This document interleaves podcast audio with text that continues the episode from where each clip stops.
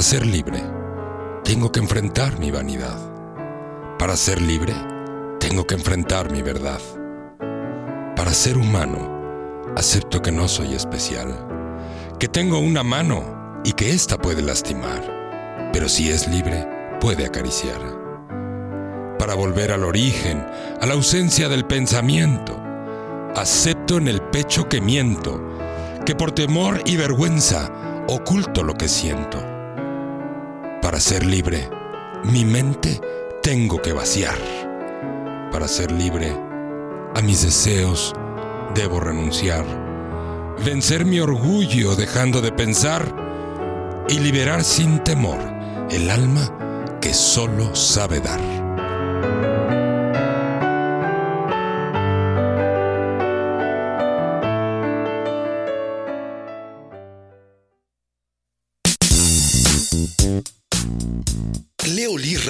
Presenta A Darle por las Mañanas, conducido por Leoli y El Cacho Martínez. Comentarios, música y temas de crecimiento que te harán ponerte las pilas.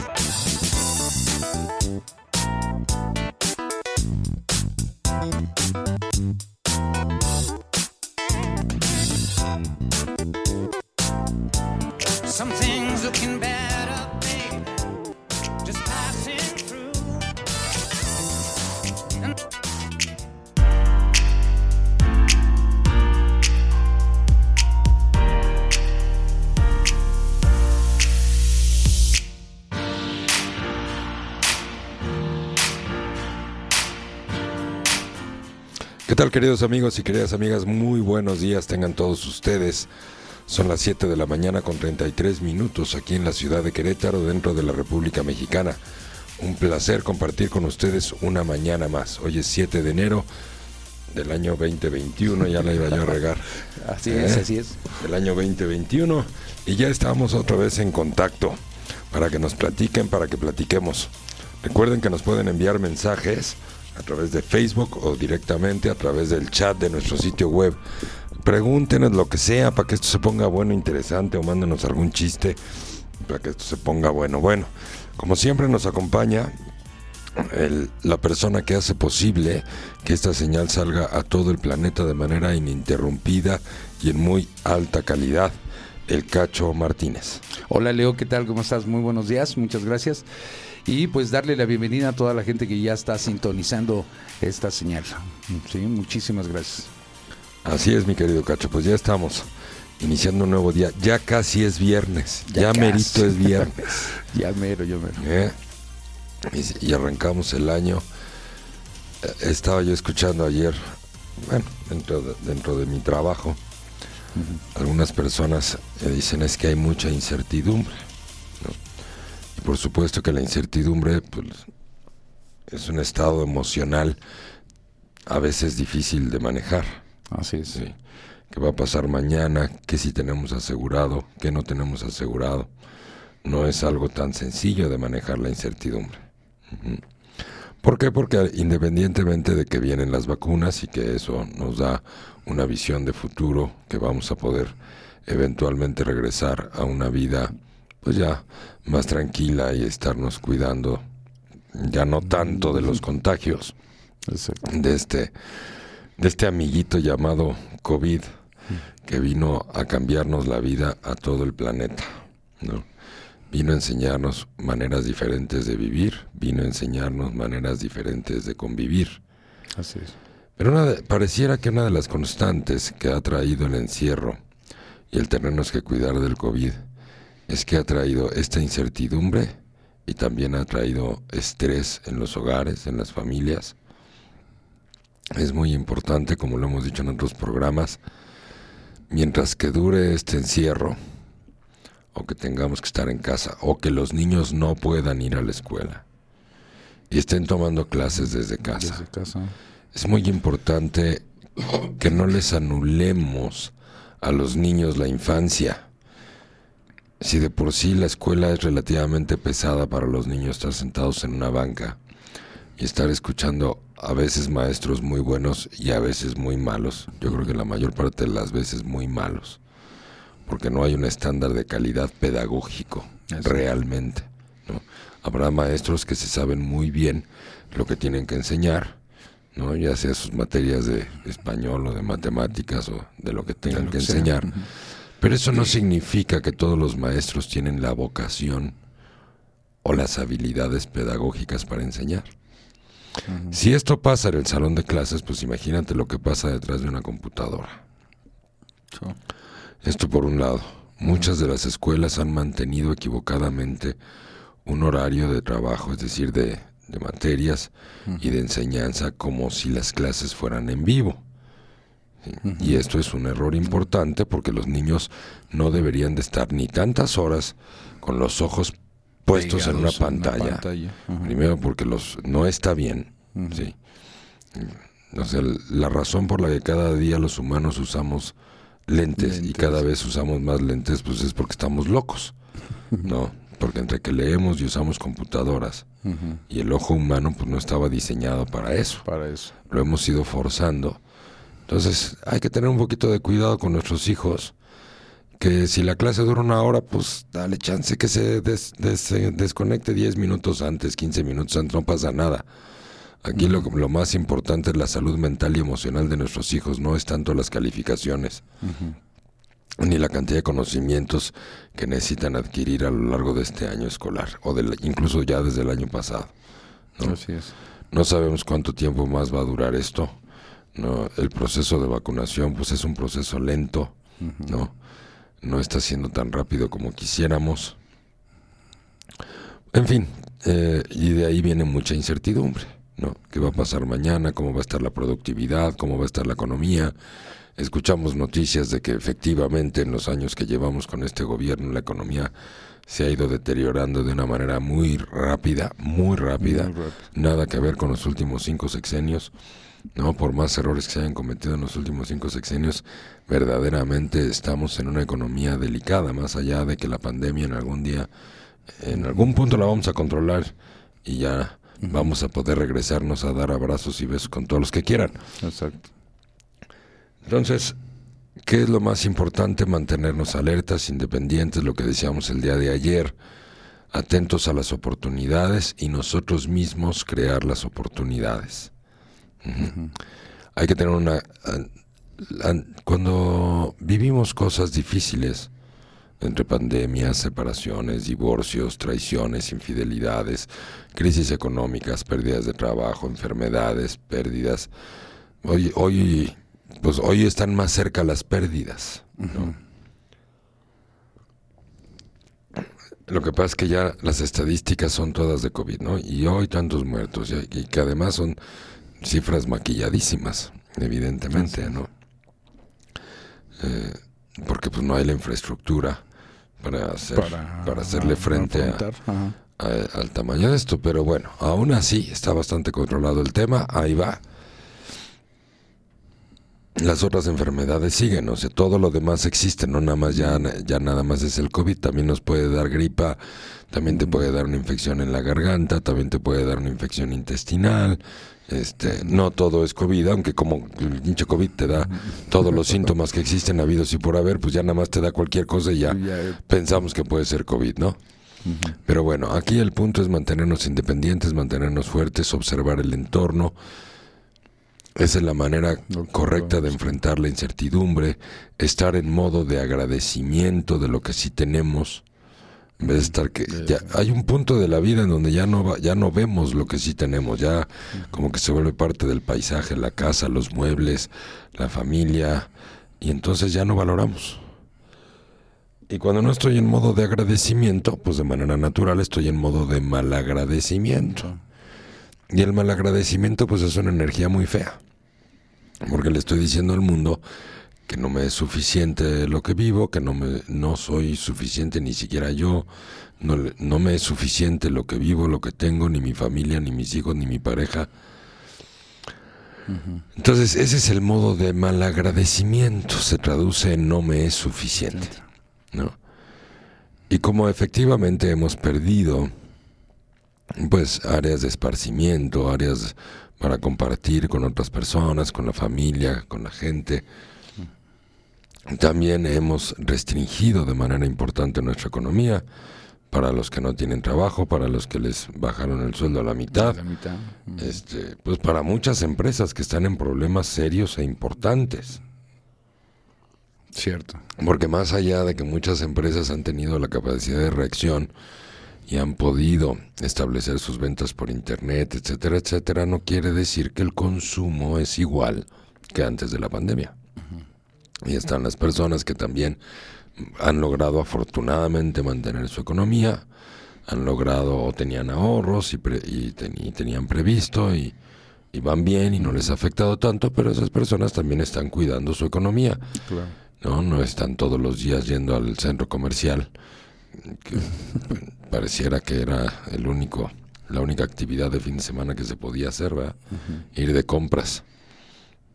Entonces, ¿cómo es la mejor manera de manejar la incertidumbre? ¿O cuál es la mejor manera de manejar la incertidumbre? Asumiendo la responsabilidad de nuestras vidas, dejar de echar culpas, dejar de justificarnos en los demás. Es que yo hice esto porque tú me lo dijiste. No, no, no, no, no. A ver, así no es. Y así no es porque si no, no estás tomando tu responsabilidad y la responsabilidad es la proteína número uno del amor propio. Es momento de amar, es momento de entregarnos a las personas con las que vivimos, es momento de tener intimidad, de platicar, de mirarnos a nosotros mismos, en dónde están nuestras debilidades, cuáles son nuestros errores. Es el momento de ser buenos compañeros y buenas compañeras de vida. Es el momento de apoyarnos, de querernos, de bajar la vanidad, la soberbia, el materialismo, el clasismo, quitarnos todas esas cosas que nos quitan tiempo y, y que nos hacen a veces torturarnos algunas personas por el qué dirán, Por el- qué dirán las personas de enfrente, ¿no? El, este materialismo que no tiene nada que ver la ambición con el materialismo. La ambición es buena, crecer es bueno. querer vivir mejor es bueno, pero el materialismo per se como ambición, o sea, quiero más cosas materiales, puras cosas materiales. No, no, no, a ver, quita, ¿qué es lo que quiero tener? O sea, Soy cerebro estúpido. Pensé demasiado y la boca no me dio la velocidad suficiente. Todavía, todavía no. Ajá. Todavía no. O sea, primero busco el bienestar. Primero busco el amor. Primero busco el cariño. Primero busco acompañarme de las personas correctas. Correcto. ¿Quiénes son las personas correctas? Las personas de las cuales aprendes. Si tú estás buscando invariablemente personas con las cuales simplemente divertirte o entretenerte, está bien, se vale. Pero no puede ser una constante en tu vida porque también tienes que crecer y tienes que aprender. Es muy importante elegir por lo menos una vez a la semana con quién voy a platicar, no importa si es en línea o en vivo y a todo color. Todo color. No importa. Pregúntate, las personas con las que más convives todos los días, ¿qué te aportan? ¿Y tú qué les aportas? Porque a lo mejor te toca estar de la- del lado del que está aportando o de la que está aportando todo el tiempo. Todo el tiempo. Pero si tú estás aportando todo el tiempo, quiere decir que tus relaciones interpersonales le falta a alguien que te aporte. No. Porque si no, no estás haciendo relaciones realmente eh, fructíferas y que estén centradas en círculos virtuosos de crecimiento. Sí, que es una relación nutritiva también, ¿no? Que- Exactamente, tiene que haber una aportación compartida. Porque luego nos baja, a veces no nos damos cuenta de qué tan baja tenemos la autoestima e invariablemente nos relacionamos con gente de bajo, De bajo- de bajo nivel cultural, de bajo perfil emocional, ¿no? o, con, o con poco desarrollo. Y el desarrollo no es algo con lo que nacemos, ese, ya lo hemos dicho aquí, o sea, la- te desarrollas, lees, aprendes porque tú quieres. Sí. Y lo que pasa es que, bueno, está bien. Ya estoy pensando miles de cosas, pero despacito. Sí, no. Todavía, todavía es bueno, es temprano, todavía es temprano.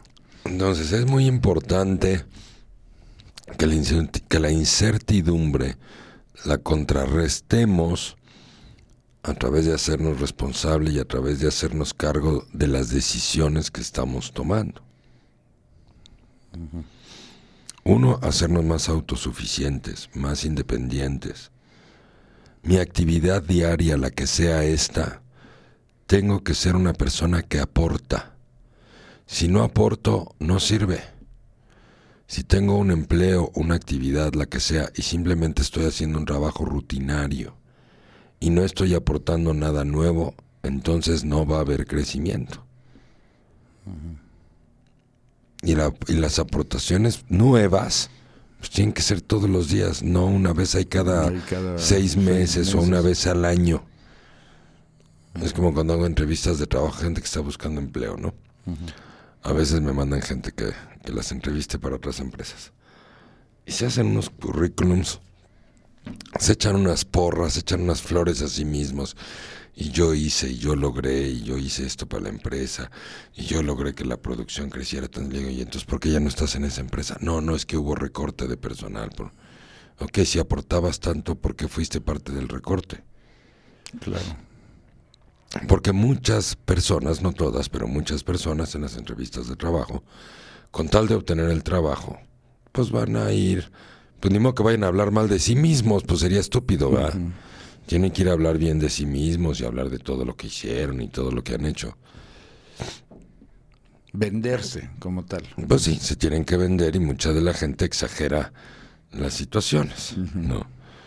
Porque las empresas, de todos modos, aun cuando ya sea que se hayan tenido que salir por recorte o renunciaron o lo que sea, pues la empresa donde trabajaban va a seguir con ellos o sin ellos, de todos modos. Entonces, así tan indispensables, tan indispensables las aportaciones que tuvieron en su momento, pues como que tampoco, ¿no? O sea, hay que ser realistas. Si yo puedo ser realista y decir, a ver, ¿cuál es mi capacidad de aportación? Primero a mi hogar, a mi casa. ¿Qué aporto? Aporto enojo, aporto incertidumbre, apo- aporto intolerancia, aporto distanciamiento, aporto indiferencia. O estoy aportando abrazos, cariño, alegría, pláticas, crecimiento. Estoy inculcando en mi hogar crecimiento, porque una cosa es leer novelas, que está padre, otra cosa es leer libros técnicos y aprender de lo que es mi profesión, y otra cosa es leer para el crecimiento personal. El crecimiento personal se necesita para todo. No importa si eres este plomero o eres piloto aviador o eres piloto de estufa, no importa lo que seas. Necesitas crecimiento personal. Sí. No importa lo que seas o lo que hagas.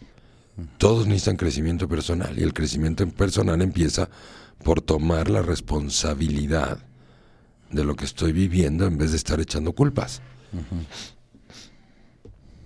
¿No? Cierto. Sí, ese es un, un punto en donde mucha gente nos detenemos, no, no sabemos avanz- eh, avanzar en ese, en ese tema. Nos quedamos en un punto en donde hasta donde yo estoy cómodo, hasta donde yo me siento a gusto, y aquí, y como aquí ya estoy bien, pues aquí me estaciono. No, ya Sí. no, ya no, ya no me muevo de aquí. Exactamente. Y eso, esto, os estoy hablando de algunas reglas para poder contrarrestar la incertidumbre. Aquí de lo que se trata es que laboralmente tengas progreso todos los días. Todos los días. Eso te asegura que tarde que temprano el dinero va a venir. Pero si no estás progresando todos los días, estás echando culpas.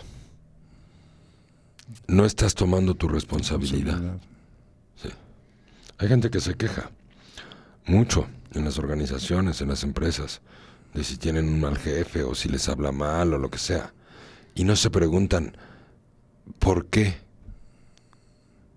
Pues, ¿qué es esta? ¿Qué, ¿Cuál es mi responsabilidad? ¿Qué tengo que aprender de esta situación? ¿Qué tengo que mejorar en mí? ¿Cuál es la actitud que tengo que fortalecer? En vez de, no, pues es que pinche jefe. No, pues es que pinche jefe. Seguro no lo quieren en su casa. seguro este no durmió bien. Seguro no tuvo su mañanero. Entonces llegó de malas, ¿no? Y entonces nos gritó a todos. Y entonces el que está viendo qué le pasó al jefe o intentando dilucidar si lo divorciaron, si lo separaron, si le cumplieron, si no le cumplieron, ese no está aprendiendo nada. Porque no está tomando su responsabilidad de decir, ¿qué me toca a mí aportar? ¿Qué me toca hacer a mí aquí? Así se maneja la incertidumbre, tomando la responsabilidad. Tomando la responsabilidad en la casa, decir, a ver, estoy observando a mis hijos que están hasta el gorro de sentarse frente a una computadora. Y entonces yo me tendría que preguntar, como papá, como mamá, ¿yo cómo me sentiría de estar sentada ahí siete horas detrás de una computadora escuchando clases tontas? No todas las clases son, estarán así, en ese nivel, pero algunas sí. Pregúntate si tú aguantarías todo el ciclo escolar, de lunes a viernes, sentado o sentada frente a una computadora a siete y media de la mañana hasta las dos, dos y media o incluso tres de la tarde. No, qué pesado. Como adulto. Como adulto, sí, claro, qué pesado. Pero sí puedes obligar al niño a que se quede ahí sentado. Aunque tú no lo soportes como adulto, pero sí obligarías al niño, ¿no? ¿Mm? Y los niños son niños. Los niños están hechos para jugar, para divertirse, para explorar para- el mundo, Para vivir. para explorar sus propias, sus propios entornos, sí, para generar sus propias experiencias de vida. Están hechos para reír, para cansarse y dormir y dormir bien y no dormir estresados y dormir las suficientes horas. Nada de que a las 11 de la noche siguen despiertos. Claro, si los sientas seis horas frente a una computadora, pues a qué horas crees que se van a dormir. Y luego además tienen que hacer tarea. Y además de esas siete horas ahí No, pegados, sí, y esas tareas en la tarde es que ve a la papelería y trae la cartulina y trae papel de China y no sé qué. Imagínate ir hasta China, trae el pinche papel, está cabrón. Exacto. O sea, ¿cómo? Sí, es un- y además muy cansado para No, los no, pues también. imagínate. Seis horas o siete horas en la computadora en la mañana y luego en la tarea. Y sal con el cubrebocas y cuídate y no sé qué, y ve a la papelería y ve a traer el papel de China, de Portugal o de Xochimilco, de donde quieras. Y haz la tarea y luego enséñasela al maestro o a la maestra ahí por la pantallita. Estamos orates. Pero somos tan malos tan la escuela es un mal necesario definitivamente pues no hay de otra pero también somos muy malos clientes las escuelas nos imponen las Ah, reglas sí. y pues ya ni modo. Pues mi hijo tiene que estar ahí sentado siete horas pues ya se fregó. Y es la escuela. Y las escuelas pues yo cobro. Y por cobrar pues tengo que tengo que demostrar que le estoy enseñando al niño pues si no cómo van a pagar pues siéntalo órale siete horas. Claro que esas siete horas no es el mismo maestro, porque el maestro ni siquiera aguantaría siete horas de dar clases, ¿verdad? Así es. O sea, le van cambiando los maestros al niño, pero no van cambiando al niño. Los alumnos, ¿no? Pues el alumno. O sea, el maestro sí, sí lo cambias, ¿no? Para que descanse. Pero el niño que se joda, siete horas sentado frente a la computadora, ¿no? Además del daño visual que esto El genera. daño visual, el daño cerebral, el Sí. daño emocional. Sí. O sea, son un montón de cosas que. Entonces, nos, olvídense de los dieces y de los nueves. Descansemos a nuestros hijos. Seamos esta incertidumbre, manejémosla en la casa con creatividad, con amor, con cariño, con flexibilidad. Acuérdense que sinónimo de enfermedad mental es rigidez. O sea, todo rígido, rígido, y ahí te sientas y ahí te quedas, ya te paraste en la computadora, pues ahora vente a comer. Y ahora ya acabaste de comer, pues ahora hacer la tarea. Ya acabaste de hacer la tarea, pues ahora bañate y ahora duérmete. Ah, cabrón. ¿Y ahora? ¿Y la infancia? Y luego nos extraña que en la adolescencia anden medio infantiles. Pues claro, pues si no tuvo, tuvo infancia. ¿en qué momento la va a vivir? Si le clausuras la infancia a un niño, en algún punto va a tener que vivirla. No puedes ca- cancelar la infancia, no puedes clausurar la adolescencia. Si clausuras una etapa en algún punto, el inconsciente tiene que volver y resolverla. Así tenga 40 años. Pues sí. Pues por eso, por eso somos un pueblo bien maduro. Bien maduro. Y así soy y qué, y me paso el semáforo en rojo. Y si me chocas tú tienes la culpa. Y tiro basura y qué. Y me vale. Y no me la hagas de jamón porque te va peor. O sea, la, hoy la gente mala, la gente agresiva, la gente sin valores, la gente destructiva, tiene más fuerza que la gente buena. Sí. ¿Y por qué? Pues porque no hay instituciones que pongan a esos pocos en su lugar. ¿no? Pues porque esos pocos que no trabajan, que son agresivos, ¿qué crees? Votan, votan para que alguien les resuelva la vida. la vida. Entonces, como por qué vas a, ser policías fuertes, ¿no? Porque vas a ser una policía sólida. Si lo que necesitas es votos, votos de la gente fodonga. De la gente que no se prepara, de la gente que no crece, de la gente que quiere que venga el gobierno y le resuelva. Y le dé ahí su pensión. Desde los 20 años, por favor. Pues así empezó el proyecto, ¿no? Sí. A los jovencitos y a los viejos, ahora vamos a a- regalarles dinero. dinero. Y puros cuentos, ¿eh? Puros Porque- cuentos, no siempre llegó el dinero, como dicen. Puras palabrerías, no llegó. para lo no que- llegó. O sea, el dinero no sé si se entregó a la institución correcta o si se lo echó alguien a la bolsa. Pero de que no llegó, pues no llegó. Exacto. Pero aún así que bueno que no llegó, porque pues están manteniendo gente. Eso. Sí, no, no es sano. Pero no es bueno, sano. entonces estamos hablando en este momento de la incertidumbre que puede provocar el inicio del año con la pandemia.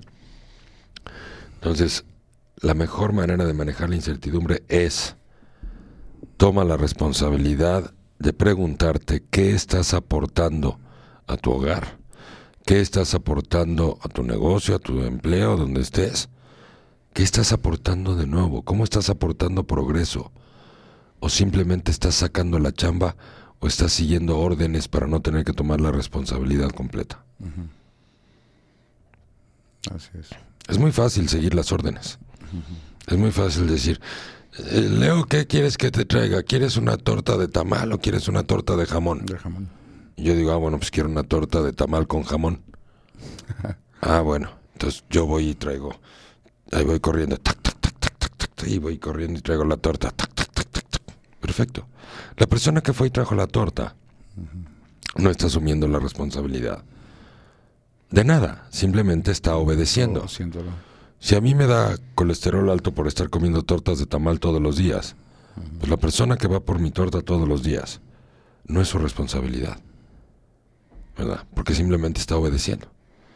Pero si yo le dijera a alguien que me ama, le dijera, oye, me traes una torta de tamal, al tercer día me diría, oye, estás órate, te vas a enfermar, vas a subir de peso. Entonces esa persona es está que contribuyendo, a alguna- está contribuyendo a mi vida. Me está diciendo, oye, Leo, no seas tarado. Está bien una tortita de tamal una vez a la semana, una vez al mes, una vez, pero no todos los todos los días. Eso es una aportación. Entonces, ¿qué me tengo que preguntar? Así un ejemplo tan bobo como ese. ¿Yo qué aporto todos los días en mi actividad diaria? ¿Estoy aportando progreso? ¿O estoy sacando la chamba? ¿O prefiero nada más que me digan lo que hay que hacer y yo lo hago y ya? Para que si es el error, pues que es el error del que me lo Del dijo. que me lo dijo. Pero yo cometer error, no, pues no. Eso es lo que da incertidumbre. El no tomar la responsabilidad. Si toman la responsabilidad, oye, es que hay situaciones más difíciles, mi negocio ya no caminó, este, estamos atoradísimos, no pudimos ya pagar ni siquiera crédito, lo que sea. Ok, entonces, ¿qué vas a hacer? Efectivamente, ¿qué vas a hacer? Sí, ¿Cuál bueno. es, ¿Cómo puedes tomar la responsabilidad? ¿Cómo puedes establecer las prioridades? Pues primero tienes que echar a andar tu economía antes de pagarle a nadie. ¿Verdad? Primero tu dinero es para ti y empiezas a producir de otra manera, a ser más creativo, hacer contactos, hacer llamadas todos los días, hablar con tus clientes, en qué les ayudas, cómo les ofreces, les bajas el precio, les pones a 12 meses sin intereses sus pagos. O sea, tú tienes que ayudar a tus clientes a que sigan creciendo. Si les ayudas, eventualmente te vas a ayudar a ti. ¿Verdad? Sí, claro. Sí, pues es un Ah, círculo. es un así se maneja la incertidumbre, o sea, ayudando a los demás de una manera inteligente. Eso deberían saberlo los cobradores de Electra. Los cobradores de Electra, los cobradores de los bancos. Sí, De todos lados. porque si todos agarráramos ahorita en este momento, que está mal dicho la palabra para agarráramos, si todos decidiéramos en este momento decir, pues no, nadie le va a pagar a, a los bancos, nadie, ni sus hipotecas, ni sus coches, ni las préstamos. tarjetas de crédito, ni los préstamos personales, ni nada, ¿te imaginas lo que les pasa a todos los bancos? Hijo, pues revientan también. Pues tendrían que empezar a ser agradecidos con los que sí les pagan, ¿va? Primero. de entrada y de, de dejar de estar siendo imprudentes en su manera de cobrar. Es chistoso. Este, ayer justo llamé a Banamex para negociar un, un crédito que tenemos aquí con la empresa, ¿no? Y este le digo, a ver, señorita, deme un plan de ayuda. Le estoy llamando para pagarle, pero pues la situación está restringida, entonces necesito un plan de ayuda. Me dice, bueno, si quiere puede pagar, la, la oferta que tenemos es que pague el 80% de su deuda de un jalón y entonces le recortamos el 20%. Ah, Le digo, pero no le estoy diciendo que no tengo dinero. pues, ¿Cuál ayuda? Si tuviera el dinero, si tuviera el 80% de la deuda, estaría No, no pagando las estaría- y no mensualidades. y no te pagaría todo ese dinero de un jalón porque no me puedo quedar sin dinero. Entonces, ¿dónde están las ayudas? Ajá. ¿Cuáles, ¿Dónde están las ayudas? Sí. Pues no, no hay ayudas. O sea, realmente es, o sea, si me pagas el, el del 100% de lo que me debes, si me lo pagas de un jalón te hago el 20% de descuento, que no tengo dinero. Entonces, ¿cómo le hacemos? ¿Cómo le hacemos? O sea, yo te estoy pagando una mensualidad. Para eso pedí un crédito, para pagarte una mensualidad. Y ahora me haces un descuento si te lo pago completo. ¿De qué me hablas? O sea, ni siquiera, pero los entrenan mal porque simplemente son empleados entrenados para contestar estupideces. Claro. No tienen un criterio. Sí. No hay nadie realmente con quien hablar que te pueda ofrecer una solución. Digo, hay algunos bancos que sí. Que sí. Banamex está terrible en este caso. Scotiabank está mucho mejor. Tienen mucho más alternativas. Pero Banamex está terrible. Entonces, ¿qué pasaría si decidimos que todos nos vamos al buró? Vámonos todos al buró de crédito. ¿Y entonces qué hacen los bancos? Pues ya no le aún terminando la pandemia, pues no le pueden dar crédito a nadie porque todos estamos en el Todos buró. estamos en el buró. Y el banco vive de vender dinero caro. Se llaman créditos. De eso vive. De vender dinero ca- caro, igual que las, que las casas de empeño. Peño. Viven de vender dinero caro, carísimo. Muy caro. Y ahí estamos todos. Detrás de las instituciones comprando dinero caro. Para poder progresar. No. En vez de decir, a ver, ¿cómo te ayudo a que me pagues? ¿Cómo te ayudo a que sigas vivo? Porque si sigues vivo hay más probabilidad de que me pagues a que si, a que si te mato. Aquí si te mando a la cárcel, ¿no? Por decir. ¿y qué hago en la cárcel? ¿Cómo te pago? Pues sí, pero hablando como, a ver, como empresa. Si viene el banco y me aniquila mi empresa, ¿cuál es la probabilidad que le pague? No, pues nula. Pero si ves el historial y dices, a ver, esta empresa tiene 10 años y ha pagado a tiempo y en forma, ¿para, qué, ¿para qué lo presionamos y lo quebramos? Mejor vamos a ayudarle a que progrese para que nos siga pagando. Claro. ¿No es lo lógico? Sería lo más lógico. Y, y ahí sería el momento en donde menos te deberían restringir accesos a más créditos en todo caso. En todo caso, para, seguir- ayudarte y bajarte las tasas de interés, sí, aflojarte los créditos, pero te piden papeles y papeles. Pues a lo mejor sí, pero necesita mandarme el papel tal y me- necesita mandarme su carta de los Santos Reyes de hace 20 años, ¿no? O sea, es, es el momento de ayudarnos los unos a los otros, es el momento, sí, de, de preguntarnos cómo puedo contribuir al progreso, ese es el punto. Todos tenemos que preguntarnos cómo puedo contribuir al progreso de la organización donde trabajo, de la organización que soy propietario quizás, del negocio que tengo. Sí, ¿Cómo puedo contribuir al progreso? No importa la posición que tengas en el mundo laboral. Y en tu casa también. ¿Cómo vamos a contribuir al progreso del bienestar, del amor, del cariño y no del estrés, la tensión y el desgaste? Porque tenemos que cumplir con todo. Las seis o siete horas de las escuelas de los niños y como no pueden estar ahí, tengo que estar ahí yo también de vez en cuando sentándome al lado a ver que, que el niño no se distraiga, que no se salga de la computadora, que no le apriete un botón a la computadora que no es, que no se baje de la silla y además tengo que trabajar.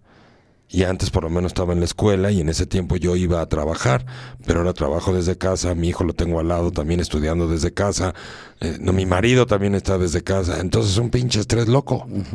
Es decir, a ver, calma, Exacto. calma. No perdamos la calidad de vida, hagamos las cosas con amor y con cariño, tomémonos espacios de descanso y de esparcimiento.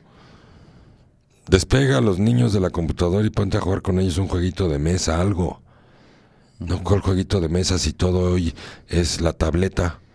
Ok, despégate de la computadora de la escuela y agarra la tableta y juega.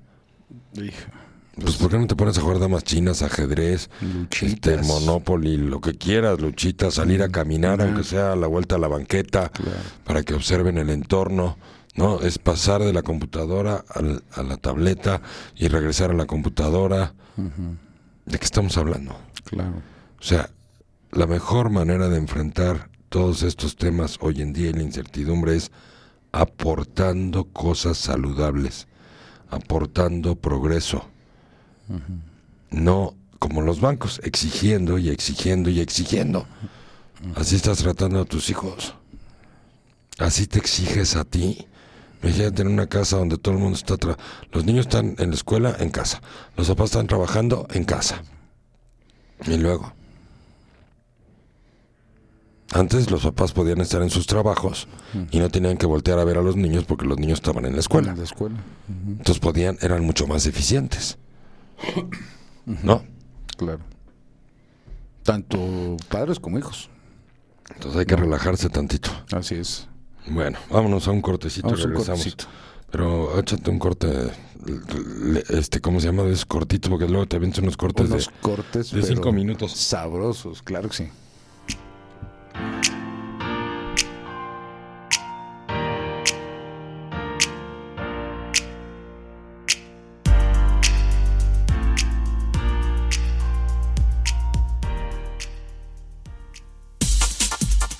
Estás escuchando Leoli Radio.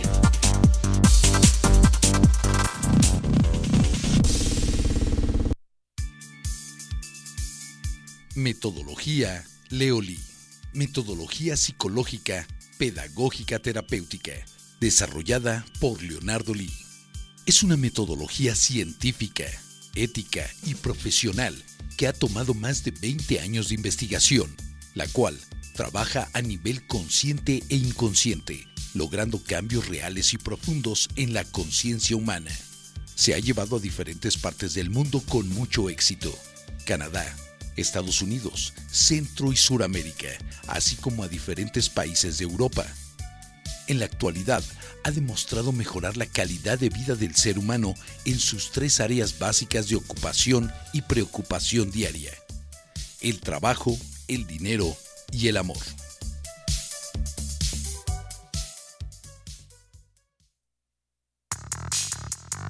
La Universidad de España en México es una institución con más de 40 años de experiencia en México y gran prestigio en el mercado laboral, Formamos profesionistas de excelencia a través de una formación integral. Ofrecemos distintas carreras que puedes consultar en nuestra página web www.uem.edu.mx. Contamos con un convenio internacional con la California State University para que estudies parte de tu licenciatura o maestría. Contamos con planteles en Acapulco, Churubusco, Ecatepec, Nápoles, Tijuana, Toluca, Capultitlán, Toluca Centro, Toluca Las Torres y presencia en Riverside, California, Estados Unidos. Universidad España México. Formación integral. Excelencia profesional. Escucha el programa A Darle por las Mañanas, de lunes a viernes de 7 a 9 de la mañana, conducido por Leolín y El Cacho Martínez. Un programa interesante con música, temas y sobre todo mucho crecimiento personal. No te lo puedes perder en Leolí Radio. ¿Tienes problemas con tu auto? En Climas Móviles amamos los autos y nos interesa mantenerlos en buen estado. Es por eso que te ofrecemos un equipo de personal altamente calificado, el cual te brindará el mejor servicio, asegurándote que tu vehículo estará en las mejores manos. Además de instalación, servicio y mantenimiento de aire acondicionado y calefacción, contamos con servicio de mecánica preventiva como cambio de aceite, afinación, revisión, ajuste y cambio de frenos. Agenda tu cita al 1106-2302 y 5016-5236. Climas móviles, atención personalizada, honradez y experiencia.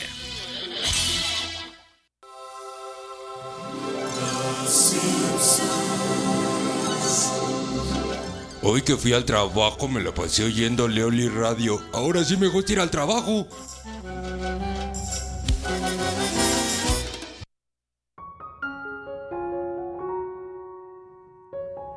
Ti, hombre. Amarte a ti mismo. Permíteme decirte que si quieres conseguir tus metas, tendrás que centrarte en tu actitud, en tu pasión y en tu corazón. Porque ser hombre es servir a lo que se ama, no servirse de lo que se ama. Porque ser hombre es tomar el compromiso de influir para que las cosas sucedan. Porque ser hombre es asumir que se es ejemplo de vida para los hijos. Porque ser hombre es vivir intensamente la intimidad e inteligentemente la libertad. A ti, hombre, cuando la sensibilidad es sinónimo de virilidad, cuando el pensamiento es sinónimo de entendimiento, cuando la humildad es sinónimo de tenacidad, cuando la soledad es sinónimo de fuerza de voluntad, cuando soñar es sinónimo de trabajar, cuando progresar es sinónimo de orar, cuando vivir es sinónimo de servir, cuando existir es sinónimo de influir. A ti, hombre, que tu valor no dependa del reconocimiento ni de la adulación. Siéntete grande y exitoso, porque eres un hombre de corazón generoso. Pelea tus batallas y logra tus metas con tenacidad, perseverancia y lealtad, porque tu misión en este mundo es trascender. Deja tu huella en este mundo y contribuye a que la soberbia y la maldad se transformen en amor y libertad. A ti, hombre.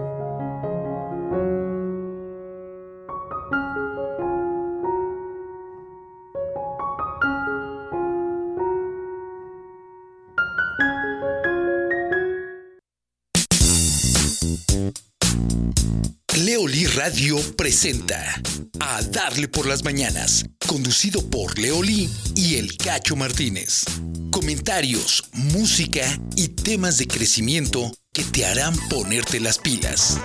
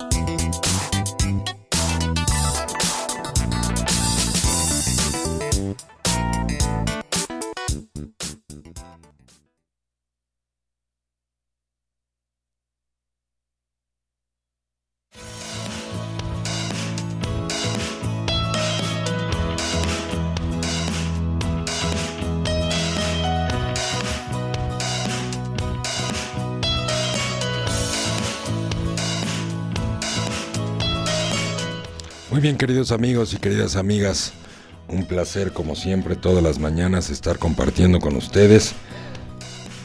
Quiero mandarle un saludo muy especial a Arlette Brownstein, que nos escucha, pues yo creo que casi todos los días, qué linda.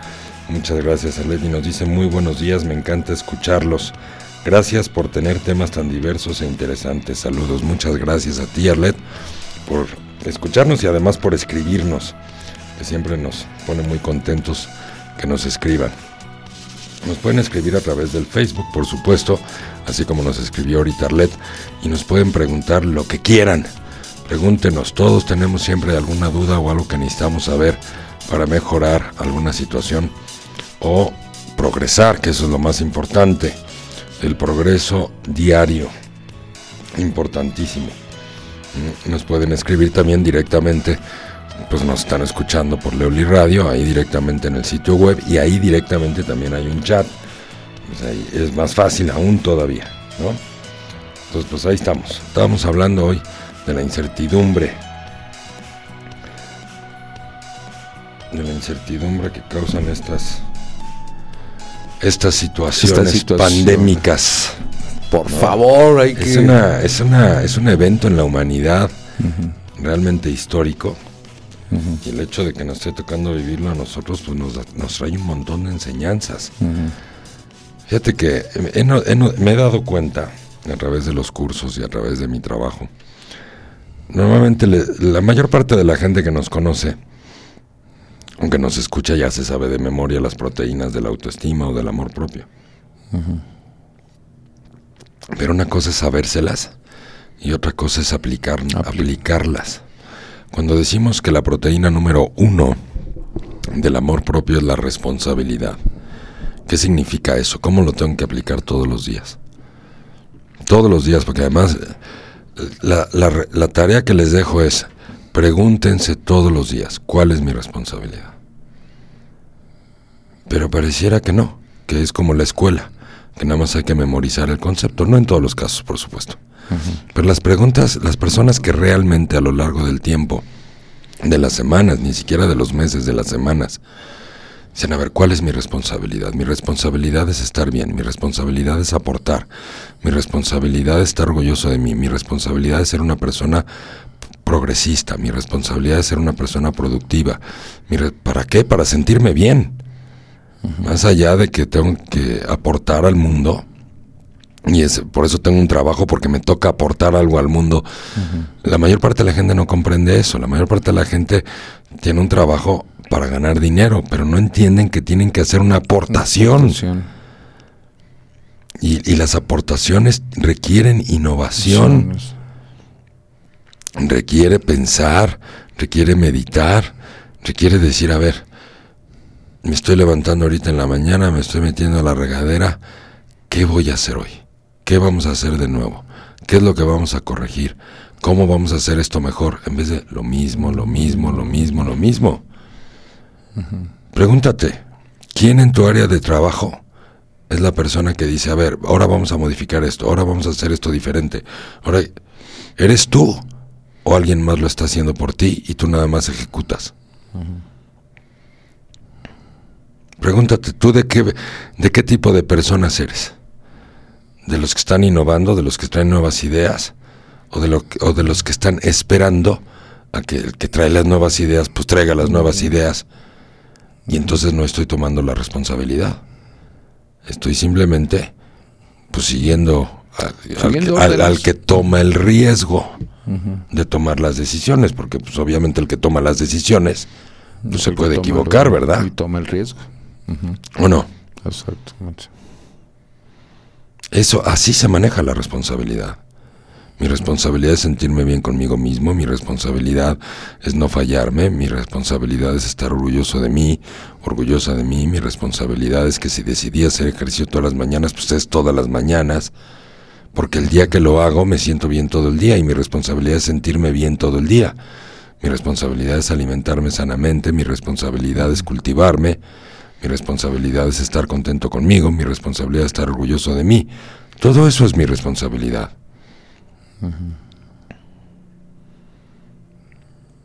Pero pareciera que entendimos la responsabilidad al revés. tengo un hijo que es mi responsabilidad. Tengo una esposa que es mi responsabilidad. Tengo un trabajo que es mi responsabilidad. No, tu responsabilidad es tu vida. Primero que otra, cualquier otra responsabilidad. Empezando por mí mismo, ¿no? Pues sí, por eso hablamos de proteína del amor propio. No estoy hablando de proteína del amor a los No a demás. los demás. Eh, si esto está claro, entonces, ¿cómo se usa la segunda proteína? ¿Cuál es la segunda proteína, Cacho? Congruencia, Nel. ¿no? Te ganaste una espantosa X y perdiste el derecho a la catafixia. A la catafixia era responsabilidad y este No, bueno, después de tantos congru- años, congruencia. estás jodido. Traigo ahorita, me agarraste. Traigo ahorita ni nada que es. Sí, es, ves, es lo que pasa. Como no vivimos las proteínas, pues por eso se me olvida. Se me. Ajá. Compromiso. Compromiso, compromiso. A ver, y en base a lo que acabo de decir de la responsabilidad, entonces, ¿cómo se aplica el compromiso? Poniendo en, en, en acción esa, esa responsabilidad, ¿no? Comprometerte contigo mismo a que lo que lo que son tus objetivos, tus planes, tu desarrollo, lo lleves a cabo. Eso. Tan, tan, tan, tan, tararán, tan, tan, tan, tan, tan, tararán, tan, tan, tan, tan, tan, tan, tan. Eso, la acción. El compromiso es la acción de tu responsabilidad. Porque la teoría, que eso es lo que, y no me voy a cansar de decirlo, por eso no me gusta la escuela. Porque la escuela no enseña a los niños a la acción cuando los niños de manera natural nacen accionando lo que se les ocurre. Y la escuela los sienta a teorizar y les elimina la acción. Y si no hay acción, no hay vida, no hay progreso. Porque están también los que dan buenas ideas, ¿no? En las empresas. Pero no las van a ejecutar. ejecutan. Nada más dan las buenas ideas. ¿Quiénes son los ejecutadores de las ideas? Pues los que tienen Los que una buena autoestima. re- su responsabilidad, su, ¿no? Pues su El compromiso. compromiso de decir, a ver, yo ya di una idea, ahora la tengo que ejecutar. Y ahora viene la congruencia, ahora sí la tercera proteína. Y la congruencia significa Ay, es que me- que voy a llegar a la acción, la voy a ejecutar y además voy a hacer que sea un éxito. que funciona. Eso es la congruencia. Es decir, bueno, es que yo di la idea, la intenté ejecutar, pero no se pudo. No, no, no. Entonces, no te comprometiste a llevar la idea al éxito. Simplemente fue una idea que medio la accionaste. Y dijiste, no, pues, es- y al primer obstáculo le echaste la culpa a alguien de por qué no la ejecutaste. Sí, es una idea que al no ser realizada no tiene éxito en- de ningún modo. Pues claro. No, es que yo sí vivo en un... Yo sí tengo un trabajo hace muchos años y todas las ideas que doy nadie me las valida. Pues entonces, uno, pregúntate de dónde vienen esas, Esas ideas. ideas. Si están maduras, si están adecuadas, si realmente van a aterrizarse en el progreso y en los objetivos de la organización, o cambian el objetivo de la organización, porque también hay gente que da muchas ideas, pues que están fuera de los objetivos de la organización. De, la, de una realidad. Dos, si esas ideas que estás aportando tienes un plan de acción. Y tres, si te vas a comprometer y a ser congruente con accionar eso. La congruencia quiere decir que entre lo que pienso, es decir, lo- las ideas, lo que pienso y lo que estoy diciendo y lo que hago, hay una congruencia. ¿Verdad? Es. Es como los papás que dicen, oye, este, ¿cuáles son las personas que más amas en tu vida? Mis hijos. Mis hijos son una bendición, los amo tanto. Oye, ¿por qué no pasas más tiempo con ellos? No, pues es que tengo muchas cosas que hacer. ¿Dónde está la congruencia ahí? Del amor. No, pues, Son el amor de mi vida, pero no los pelo, no los veo y cuando los veo les exijo, los regaño. Pero lo bueno es que son el amor de tu vida. ¿Te imaginas? Yo no quiero ser el amor de tu vida, hijo. No manches. Qué feo. Así, no, así no, no está bien. no Qué está feo, chido. ¿verdad? Qué feo ser el amor de la vida de alguien que es incongruente. ¿O no? Así es. Qué feo tener una amistad y un cariño por alguien que no progresa, que está estancado, que no toma su responsabilidad. Porque evidentemente si yo soy amigo de esa persona y yo sí tomo mi responsabilidad, pues yo soy más amigo de él que él de mí. Porque yo aporto más a la amistad de lo que esa persona me puede aportar a mí. Por lo tanto, esa amistad está coja. Está Sí, desbalanceada. nuestra pareja. Igual en una relación de amor, donde uno aporta más que el otro. Entonces, ¿dónde está la relación de pareja? Uno aporta masculinidad y el otro aporta feminidad. Y entonces se hace un círculo virtuoso. Porque lo que no veo yo, lo ve mi pareja, y lo que no ve mi pareja, lo veo yo, y entonces podemos progresar. O sea, progreso, progreso, progreso. ¿Cómo se enfrenta la pandemia? Con progreso, con aportaciones, no sacando la chamba del día. ¿Cómo se enfrenta la pandemia en la casa? Progresando, progresando en el amor, progresando en la expresión del afecto, progresando en la expresión del cariño, progresando, aportando, no sobrellevando la pandemia y contando los minutos y los segundos A ver a qué a hora se ver a qué hora se acaba. acaba. Y a qué hora regresamos a la vida de antes. La vida de antes no vuelve, el pasado no vuelve. Viene un futuro. Un futuro que debería de ser mejor producto de la crisis. Las naciones más poderosas del mundo hoy quedaron destrozadas en la Segunda Guerra Mundial. O sea, pasaron por una crisis brutal y se levantaron. ¿Qué vamos a hacer nosotros? ¿Seguirnos lamentando? ¿O nos vamos a levantar? Progreso, progreso. ¿Qué hicieron los japoneses después de la Segunda Guerra Mundial, Cacho? No, pues definitivamente progresar. Definitivamente. ¿Qué hicieron los alemanes después de la Segunda Guerra Mundial? ¿Qué hicieron los franceses después de la Segunda Guerra Mundial? Así es, Progresaron, los italianos progresaron, ¿no?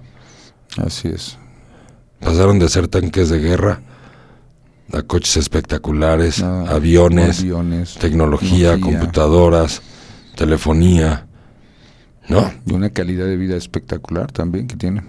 Después de la guerra. ¿Nosotros qué vamos a hacer con esta crisis que se llama COVID-16 o 19? Ya estamos No, en el 16. 19. COVID-19. Vamos a salir avante y vamos a, a progresar y vamos a crear y vamos a crear mejores oportunidades y- y vamos a ayudar a la gente. ¿O qué vamos a hacer, Cacho? Pues O mejor, nada nos- más sacamos la sentamos- chamba. Nada más nos sentamos a esperar a que eh, nos digan que ya podemos salir al súper. Bueno, pues está bien, sentémonos, está bien, ¿No? estoy de acuerdo. Sentémonos a esperar a ver. No, por supuesto que tenemos que ¿Cuál salir. será la vacuna buena? ¿Cuál me pongo? Qué miedo. Y ahora están inventando que la vacuna trae un chip y todo para que nos controle el universo. Los Illuminati. demasiada ciencia ficción. Yo por eso no me voy a vacunar porque no quiero que me controlen. Sí, Estamos que nos- locos de remate. Que nos, que nos registren. Sí, hay, hay, eh, teorías que están saliendo con ese respecto. Entonces, el que más progresa le va mejor. He ido a muchas empresas a correr cuestionarios para ver cómo está el ambiente laboral. Y en la mayoría de las empresas la gente contesta, yo trabajo aquí para que el dueño se haga millonario. Bueno, es que si el dueño o el jefe es el que está progresando y es el que trae las ideas, y es el que está tomando los riesgos de las decisiones e invierte en las ideas, pues entonces ¿quién se merece ganar más? Pues directamente. O sea, cualquier empleado podría llegar a ganar mucho más si tomara el riesgo también de progresar él mismo y hacer que la empresa progrese también. Así es. Pero si yo nada más voy por mi chamba y nada más por ir por mi chamba y por mi quincena y a la hora en que se abre un puesto superior, creo que me lo merezco. No más porque fui a hacer mi chamba bien hecha. No, no, no, aquí no se trata de hacer la chamba bien hecha. Ya se trata de entender que la pandemia nos vino a despertar a todos. A todos. Y se llama, esto se llama progreso, progreso. En el trabajo, en el dinero y en el amor. Progreso, progreso, progreso. Y cuando progresas y cuando haces cosas buenas, ¿cómo te sientes? Bien, muy bien. Muy bien. Entonces, si tienes un buen amor propio, ¿cuántos días del mes mereces sentirte muy bien? No, pues todos. Entonces significa que cuántos días al mes tienes que progresar. Los todos. Todos. Todos. los Todos. días. Sábados y domingos. Sí. Dios descansó el domingo. Pero porque es Dios. Nosotros, pues no, nosotros también tenemos que Somos simples mortales. Pues sí, entonces hay que progresar todos los días. En la casa, en el cariño, en lo que comemos, en lo que compramos, en dónde lo compramos, en lo, cómo, cómo lo cocinamos. ¿Verdad? Cómo convivimos con nuestra familia. Pues sí. Pero el principio, el primer paso del progreso es la responsabilidad. ¿Cuál es mi responsabilidad? Preguntarme cuál es mi responsabilidad. ¿Cuál es mi responsabilidad en el trabajo? ¿Cuál es mi responsabilidad? ¿Cuál es mi responsabilidad? Pues hacer que las cosas pasen. ¿Cuál es mi responsabilidad? Este, aportar cosas nuevas. ¿Cuál es mi responsabilidad? Pues hacer que venga más gente. En vez de delegar la responsabilidad. Pues que lo haga otro, porque yo no puedo. Si Es que yo no sé de eso. No me digas. Pues yo tampoco sabía, ¿eh? Yo antes no sabía muchas cosas que sé ahora. Yo estudié psicología. ¿En qué momento la vida me llevó al mundo empresarial y a convertirme en coach de empresarios de mil, de, de empresas de miles de empleados? Pues sepa el diablo, pero le entré y tomé la responsabilidad. O sea, casarnos con una actividad y una profesión nos hace que nuestro cerebro crea que no puede con más. O sea, ¿qué le, estoy, ¿qué le estoy diciendo a mi cerebro? Yo soy tonto, cerebro. Yo no puedo más. Yo no estudié para eso. Yo no sé de eso. Yo no puedo. Entonces, si tú le estás diciendo eso a tu cerebro, ¿cuál va a ser tu capacidad de aportación? Pues limitada. Muy, limitada. Pues sí. Yo nada más sé hacer esto y ya.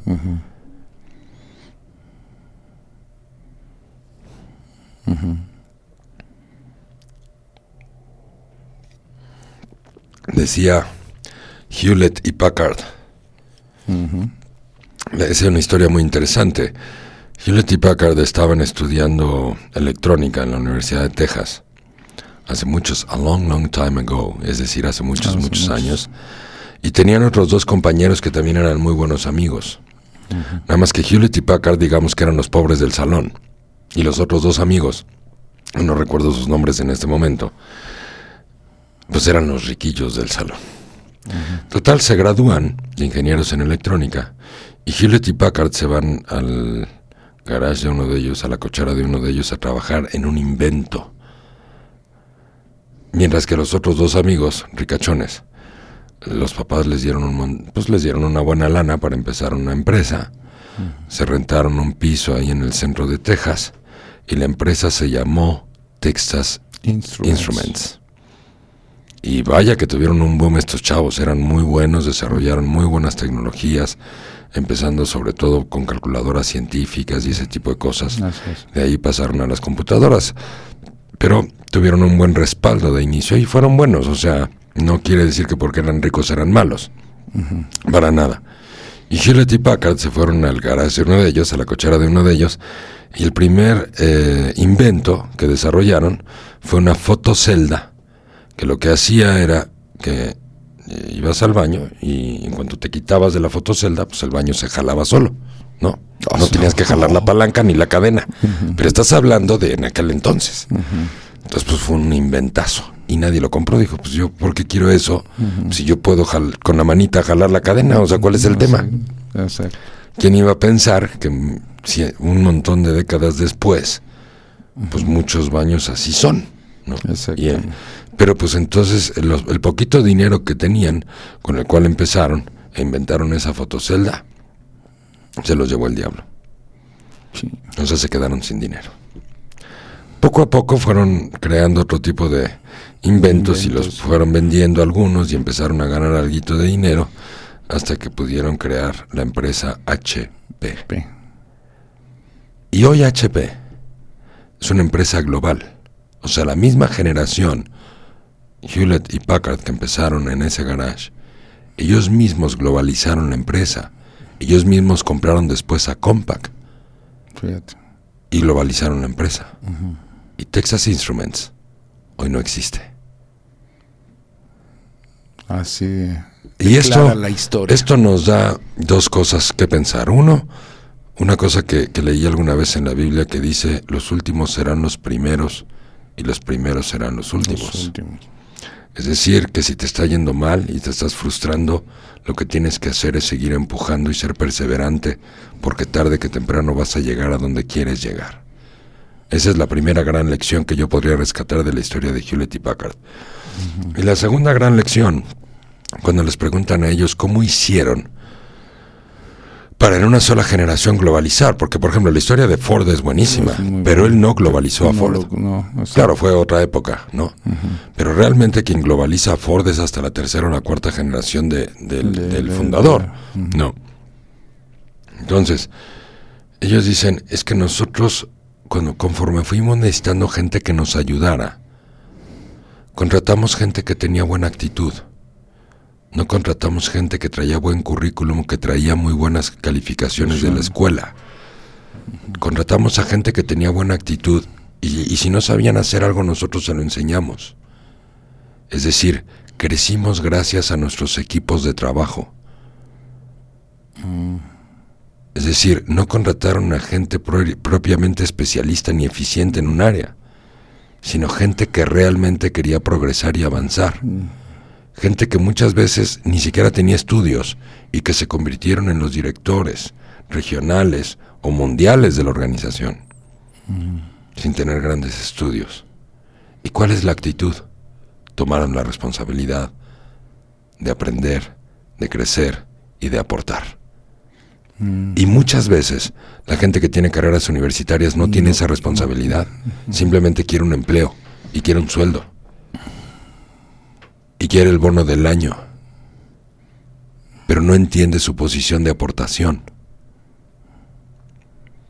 Y que es muy necesario para todas las empresas que toda la gente estemos en ese, en ese Pues tenor. sí, Sí, No nada más llegar a calentar el asiento. sí, igual que en la escuela. Exacto. Caliento la banca, me siento, como sea, saco la calificación y al final, de una o de otra manera, me van a dar el grado escolar. Claro. No importa si han de echar la flojera o no, si estudié o no, si reprobé o no. Al final, nomás de por ir, voy a sacar el grado escolar. Entonces, lo acabas de decir perfecto. Mucha gente cree, porque después de haber ido 20 años a la escuela, que llegar a un empleo es lo mismo. Exacto. Llegar, sentarse y cobrar la quincena y cobrar la quincena. Y luego se frustran porque no ascienden de puesto, luego se frustran porque les llaman la atención, porque no están produciendo. No es que sí produce, mira, esto es todo lo que hago. Es que tú no lo ves. No, güey, es que lo que quiero ver es que qué estás aportando para que progresemos. No quiero que, como sacachambas, pues puedo traer gente más barata. Si nada más vas a sacar la chamba, pues puedo traer gente más barata, ¿no? Pero este mismo que- ejemplo que estoy poniendo del trabajo, ¿en cuántas familias no pasa lo mismo? Que la rutina del papá, la mamá, los dos trabajan o no, uno trabaja y el otro no, está en casa, y la rutina, y la rutina, y la rutina, y no hay de nada nuevo, y no se cultivan, y no aprenden a amar mejor, a educar mejor a sus hijos, no aprenden nuevas prácticas.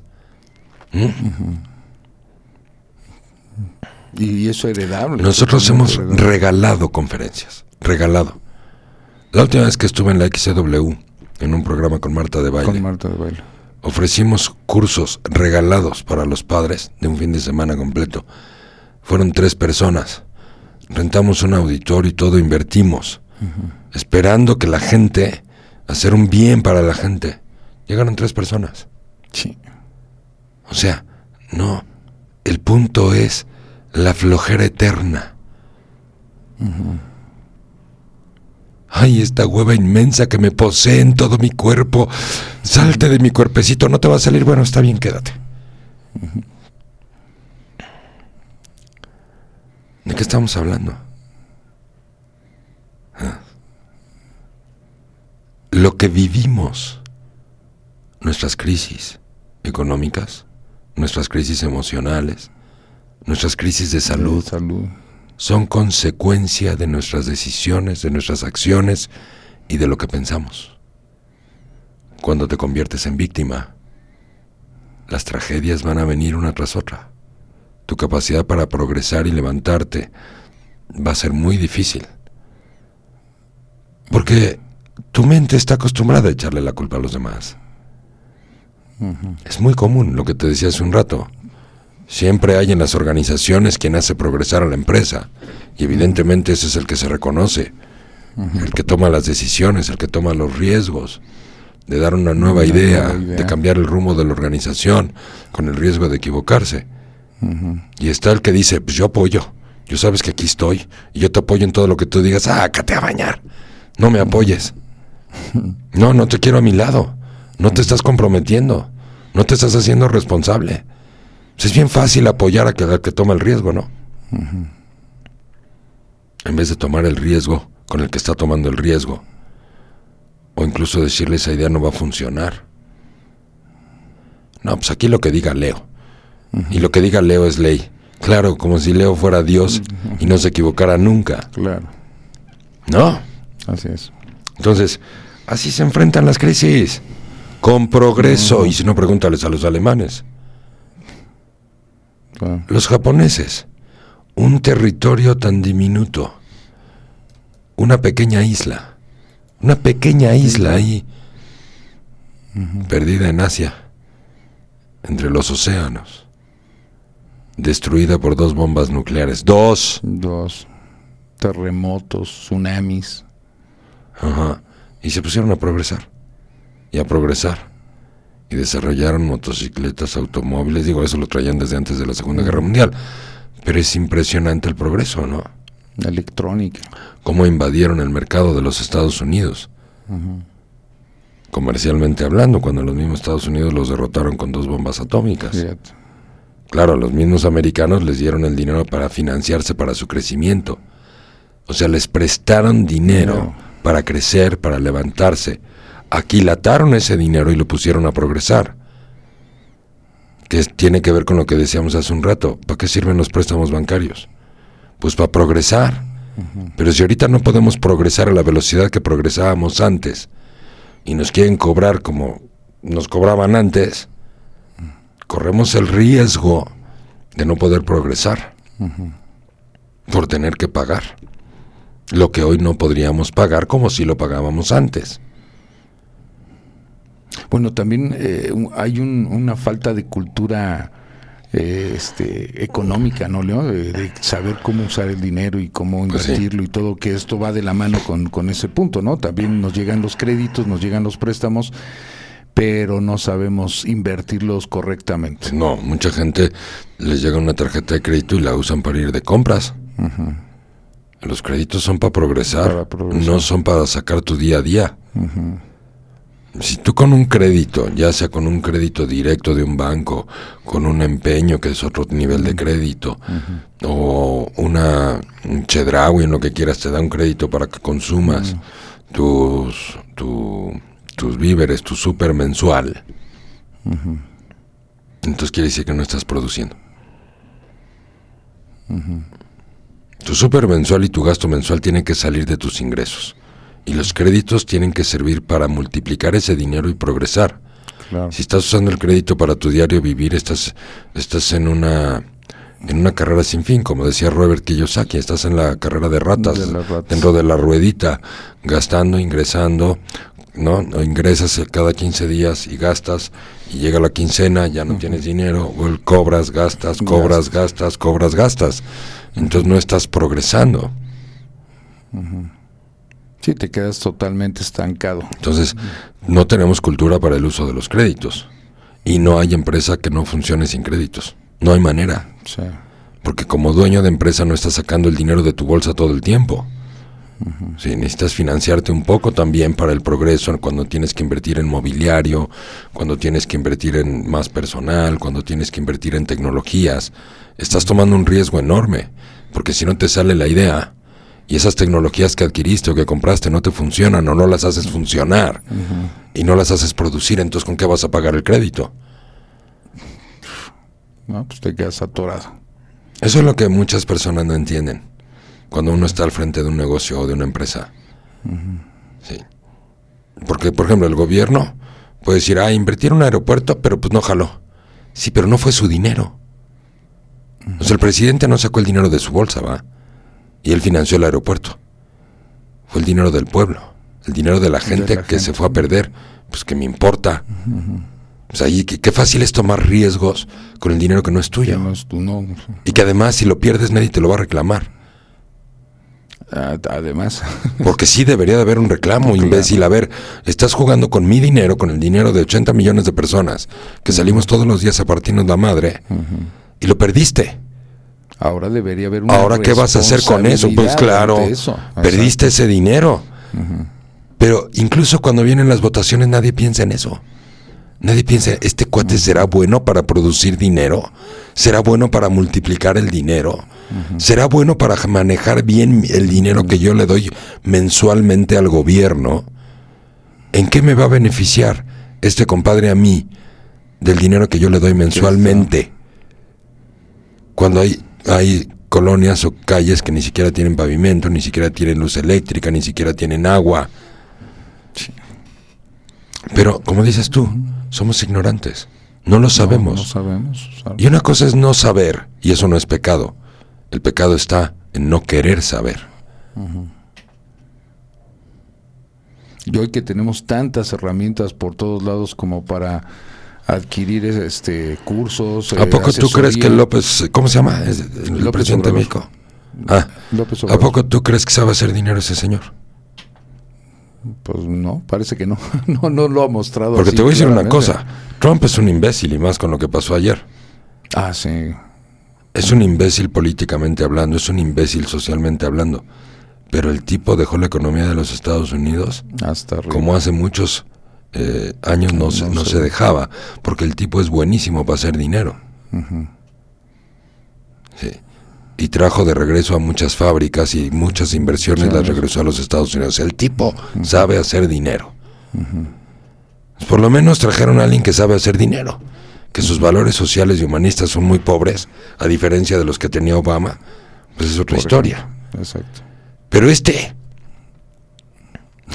O sea, la próxima vez que vengan las votaciones, piensen. Esta persona sabe administrar mi dinero. Esta persona sabrá multiplicar mi dinero. Y además esta persona tiene valores humanos reales, no manipuladores. Como el día que tomó posesión este señor y entonces eh, convocó a los espíritus, ¿no? Y con el incienso ahí para dándole gracias a. Dice, no, yo no, yo no necesito el avión, el avión privado, yo me subo al avión que todos usan. ¿Y por qué nos pones en riesgo a todos, desgraciado? Sí, porque su. O sea, si por tus estupideces te van un día a matar o algo, ¿por qué me pones en riesgo a mí y a mis hijos? Yo quiero ir tranquilo en este avión, yo no quiero que me acompañes en este avión.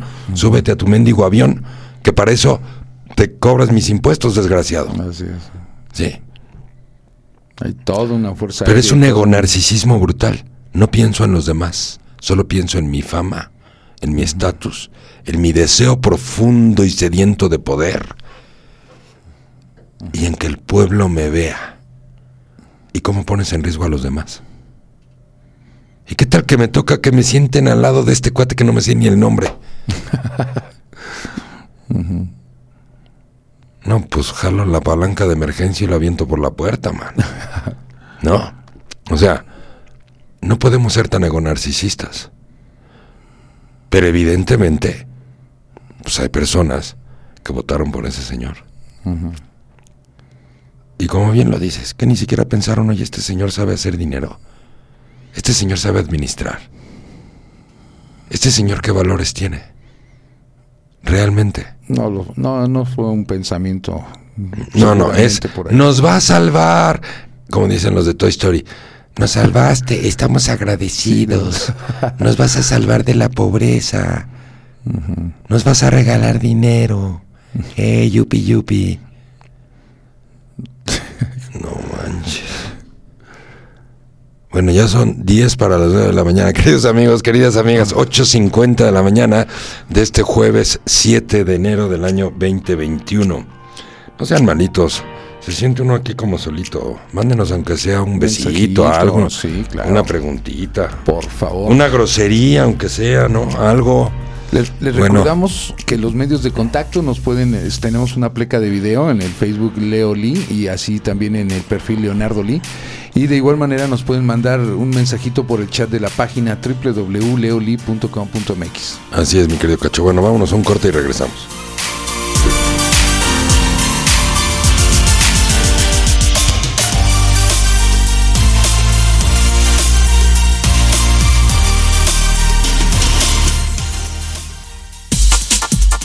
Estás escuchando Leoli Radio.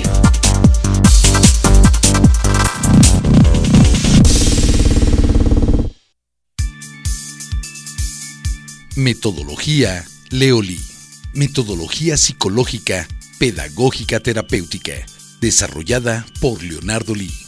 Es una metodología científica, ética y profesional que ha tomado más de 20 años de investigación, la cual trabaja a nivel consciente e inconsciente, logrando cambios reales y profundos en la conciencia humana. Se ha llevado a diferentes partes del mundo con mucho éxito. Canadá, Estados Unidos, Centro y Suramérica, así como a diferentes países de Europa. En la actualidad, ha demostrado mejorar la calidad de vida del ser humano en sus tres áreas básicas de ocupación y preocupación diaria. El trabajo, el dinero y el amor.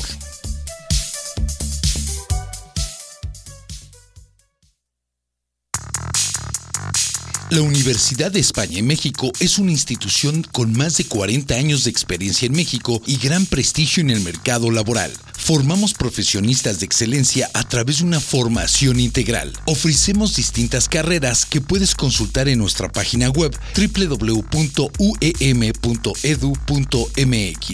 Contamos con un convenio internacional con la California State University para que estudies parte de tu licenciatura o maestría. Contamos con planteles en Acapulco, Churubusco, Ecatepec, Nápoles, Tijuana, Toluca, Capultitlán, Toluca Centro, Toluca Las Torres y presencia en Riverside, California, Estados Unidos. Universidad España México. Formación integral. Excelencia profesional. Escucha el programa A Darle por las Mañanas, de lunes a viernes de 7 a 9 de la mañana, conducido por Leolín y El Cacho Martínez. Un programa interesante con música, temas y sobre todo mucho crecimiento personal. No te lo puedes perder en Leolí Radio.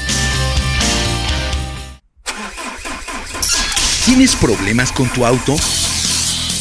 En Climas Móviles amamos los autos y nos interesa mantenerlos en buen estado. Es por eso que te ofrecemos un equipo de personal altamente calificado, el cual te brindará el mejor servicio, asegurándote que tu vehículo estará en las mejores manos. Además de instalación, servicio y mantenimiento de aire acondicionado y calefacción, contamos con servicio de mecánica preventiva como cambio de aceite, afinación, revisión, ajuste y cambio de frenos. Agenda tu cita al 1106-2302 y 5016-5236. Climas móviles, atención personalizada, honradez y experiencia.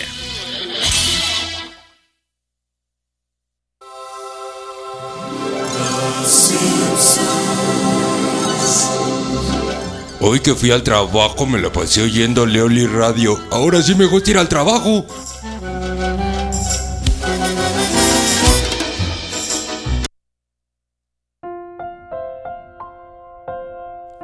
Ti, mujer.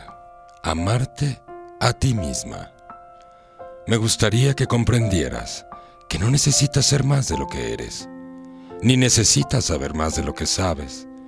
Si te vives en aceptación, aceptas que eres el gran tesoro de la creación. No corras por la vida intentando salvar al mundo, a tu esposo o a tus hijos. Déjalos crecer y vivir para que puedas salvarte a ti de tu propia vanidad. Esta vanidad que te lleva a intentar ser lo que no eres en realidad. Entrega tu corazón sin miedo, no en la sumisión, más bien en la seguridad de tu decisión. No vivas para los demás, vive para ti y después vive y compártete con los demás. A ti, mujer, cuando tu dulzura es sinónimo de frescura, cuando tu alma es sinónimo de calma, Cuando tu ser es sinónimo de crecer. Cuando tu seguridad es sinónimo de humildad. Cuando tu sensibilidad es sinónimo de fertilidad. Cuando tu firmeza es sinónimo de entereza. Cuando tu esperanza es sinónimo de templanza. Cuando tu inteligencia es sinónimo de experiencia. A ti, mujer.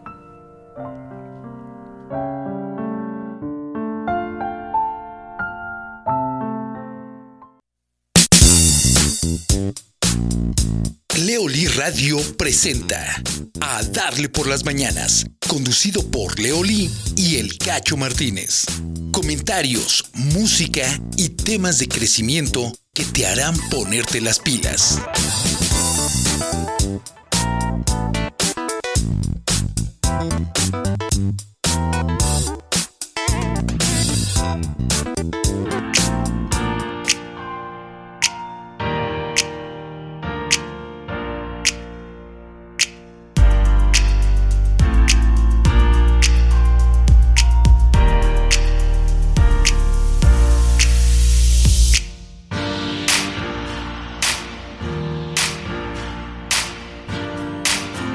Muy bien, queridos amigos, queridas amigas, ya estamos de regreso después del corte. ¿Qué onda, mi querido Cacho? Platícame algo, pues ya me cansé de hablar. Pues primero, primeramente, pues este, tenemos saludos, Leo. Aquí eh, ya nos están llegando saludos. Muchísimas gracias a toda la gente que está ya en contacto con nosotros. Angélica Sánchez Cabrera dice, hola, buenos días, aquí estamos. Eso, mi querida Angie. Angie. Muy bien. Qué bueno que, qué bueno que aquí estás. Muchísimas Que aquí gracias. estamos, nos estás acompañando. Daleira Telle Sierra dice, hola Leo y Cachito, espera, escuchando con atención, un saludote a ambos. Igualmente, dale. Qué Eh, gusto. Car- Carlos Trigo, saludos mi querido Leo y Cacho, feliz año, nos dice Carlos. Ah, mira, mi querido Charlie Trigo, ¿cómo no? Este eh, es un muy, muy buen amigo, Carlos Trigo, desde hace muchos años, más de 30 años de amistad. Wow. Él tiene un, un taller allá en la Ciudad de México muy bueno para los que estén en la Ciudad de México. Todo lo que necesiten con él, y de hecho, ahorita les voy a dar los teléfonos. Es un cuate súper profesional, pero súper profesional, que te arregla desde cualquier cosa simple, un bochito, hasta Ferraris, Porsches. Oh, Este, muchos casos que en las agencias de Mercedes y eso no pueden resolver. La misma agencia los llama y dice, oye, resuelve esto. ¿Cómo que? Y, y realmente para, para los que tienen coches premium, que luego sale carísimo el mantenimiento en las es. agencias, pues aquí te salen menos de la mitad de precio la mayor parte de las veces y además con una ética profesional espectacular, espectacular. Es un ser humano extraordinario, con un gran corazón, un muy buen amigo, un hombre muy generoso, con muy buenos valores. Y ahorita les voy a dar su teléfono para los que están en la Ciudad de México. O también cuando tengan alguna duda, si no están en la Ciudad de México, andan por allá o por acá, pues también le pueden llamar. ¿no? Claro. Te, te resuelve desde temas de verificaciones hasta, Aires hasta acondicionados. hay aires acondicionados, mecánica, este, y mecánica súper especializada. Problemas, lo que te digo, que muchas veces, desde no nada más este, Mercedes, Porsches, Ferraris, también Wow. este, no, es un, es un cuate genial desde que éramos jóvenes. Este, me hablaba de sus inventos y creaciones para los automóviles, un apasionado de los automóviles, le encanta. Ajá. Y este, por eso su eslogan es amamos los autos. Wow. ¿no? Muy bien, muy bien. Ahorita les voy a dar al aire el teléfono del buen Charlie Trigo, Carlos Trigo, para que lo que necesiten lo pueden buscar. Todo lo resuelve. Todo. Todo literal. ¿Eh? A ver si estoy bien con el teléfono del trabajo, mi querido Charlie, si no me corriges. Es en la Ciudad de México el teléfono es el 55 11 06 23 02. 55 11 06 2302. Y si no lo necesitan, no importa, anótenlo por ahí porque algún día lo van a necesitar. Lo van a necesitar. Que, Así sí, es. que ni qué. O sea, ahí está un saludote entonces a Carlos Climas Trigo. móviles. ¿no? Muchísimas Así gracias a Carlos. También tenemos saludo de Arlette Brownstein. Gracias a ustedes, mi querido Leo.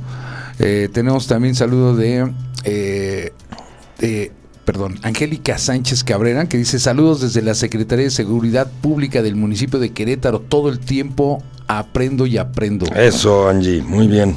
De eso se trata la vida.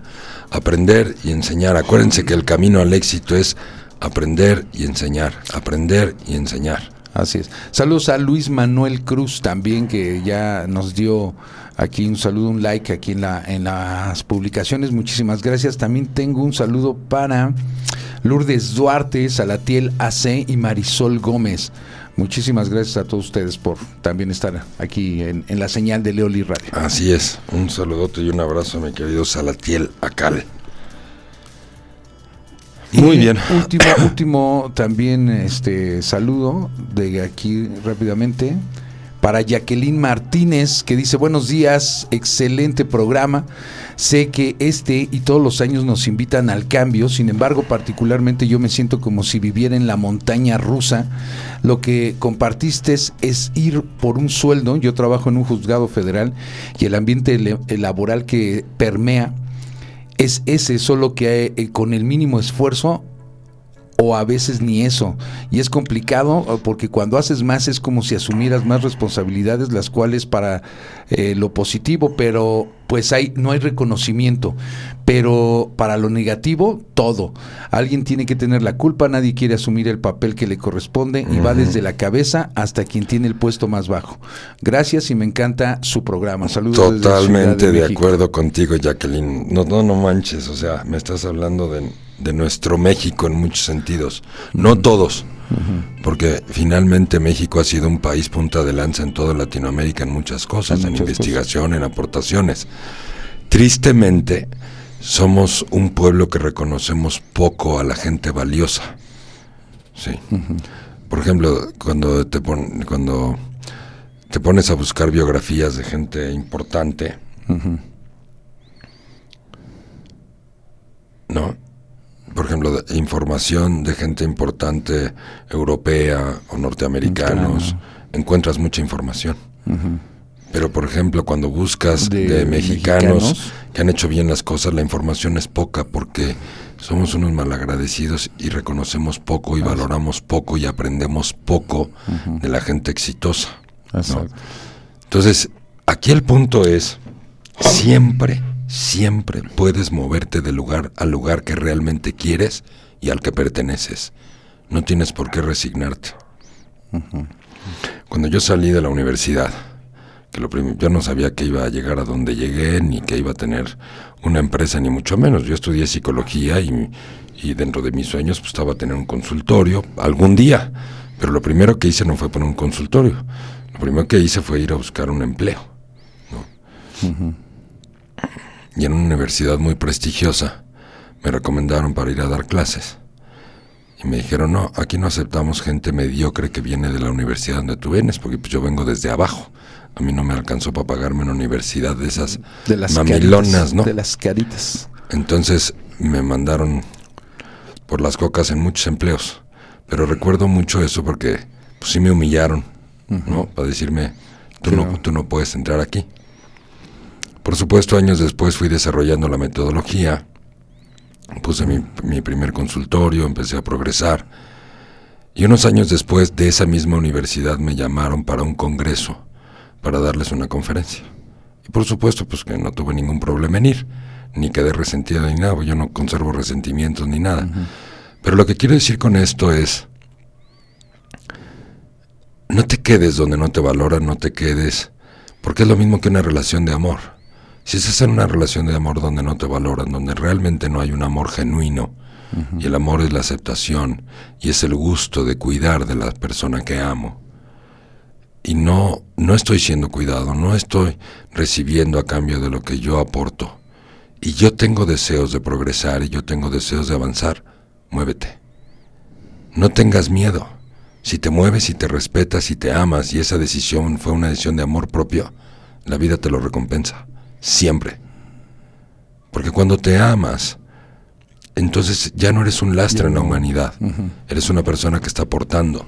Y la vida te premia eso. Pero cuando simplemente eres un lastre, como dice Jacqueline, ¿cuánta gente trabajará ahí en el entorno donde ella trabaja? ¿No? que simplemente pues está ahí por la chamba, por la lana, por, por la quincena, pero realmente ni hay un compromiso, ni hay un deseo de superación, ni mucho menos. Entonces cuando tú te empiezas a superar te das cuenta que tú no perteneces a ese entorno, que tú no perteneces a ese lugar. Y por eso crecer duele, porque crecer implica movernos de esa situación, crecer implica movernos de las personas con las que queremos o con las que compartimos la vida, que a veces no vienen con nosotros en ese crecimiento. El crecimiento requiere desprendernos incluso de las gentes que amamos. El crecimiento requiere tomar riesgos. El crecimiento requiere incluso momentos de soledad importantes, o etapas de soledad importantes, en lo que rearmamos nuestra vida y en lo que rearmamos nuevas relaciones y nuevas amistades. Eso es el crecimiento.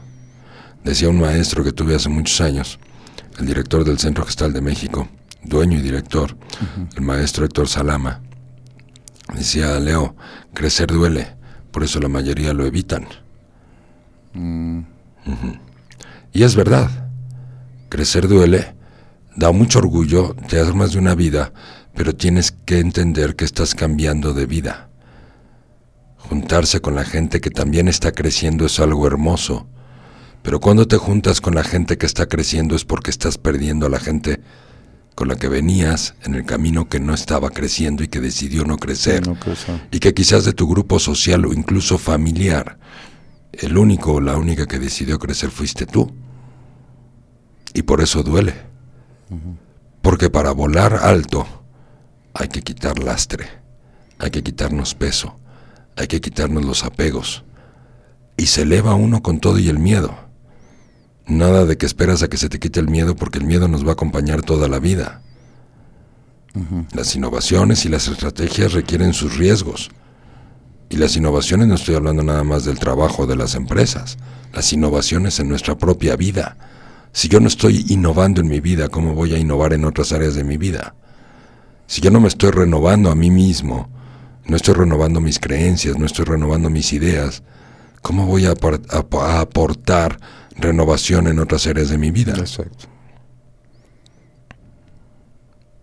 explotarnos a nosotros, a nosotros mismos a nuestra máxima capacidad, explotar nuestros sentimientos, explotar nuestros corazones, poner nuestro amor y nuestro cariño, nuestros valores, la fidelidad, la lealtad en la gente correcta. Porque vivir en el materialismo en el que vive todo el mundo, vivir de la imagen, del qué dirán, eso es fácil, todo el mundo lo hace. Cualquiera. Pero vivir en el mundo del progreso, eso es para la gente valiente, para la gente que está dispuesta a vencerse a sí misma todos los días, para la gente que se está enfrentando a sí, a sí misma todos los días. Es como aquel que se separa o se divorcia y se, y se la pasa cinco años hablando mal de su exesposa o de su exesposo, en vez de decir, ¿y yo qué hice mal? ¿Y yo cómo lastimé? ¿Y yo cómo ofendí? ¿Y yo cómo desprecié? ¿Y yo cómo no valoré lo que sí tenía? ¿Y cómo no aquilaté sus virtudes? Y no regué sus virtudes. No, no aboné sus virtudes, no abracé sus virtudes, no besé sus virtudes, no apapaché sus virtudes. Me puse a ver sus defectos, sus defectos, sus defectos, y todos los días le hice ver sus defectos Claro. en vez de amar sus virtudes. Ah, no, no, es que esa maldita vieja y ese maldito viejo con el que me casé me hizo, me tornó, me, me, me, me, me, me, o sea, la víctima total. Pero no viste tus errores en ese momento, viste los de afuera. Y se vale no verlos en ese momento, porque en aprender a vivir se nos va toda la vida, como decía el buen Facundo Cabral, y cuando finalmente aprendes te mueres. Exacto. Pero lo que no se vale es, es vivir cosas dolorosas o tener un área en nuestra vida que esté estancada y quedarnos ahí.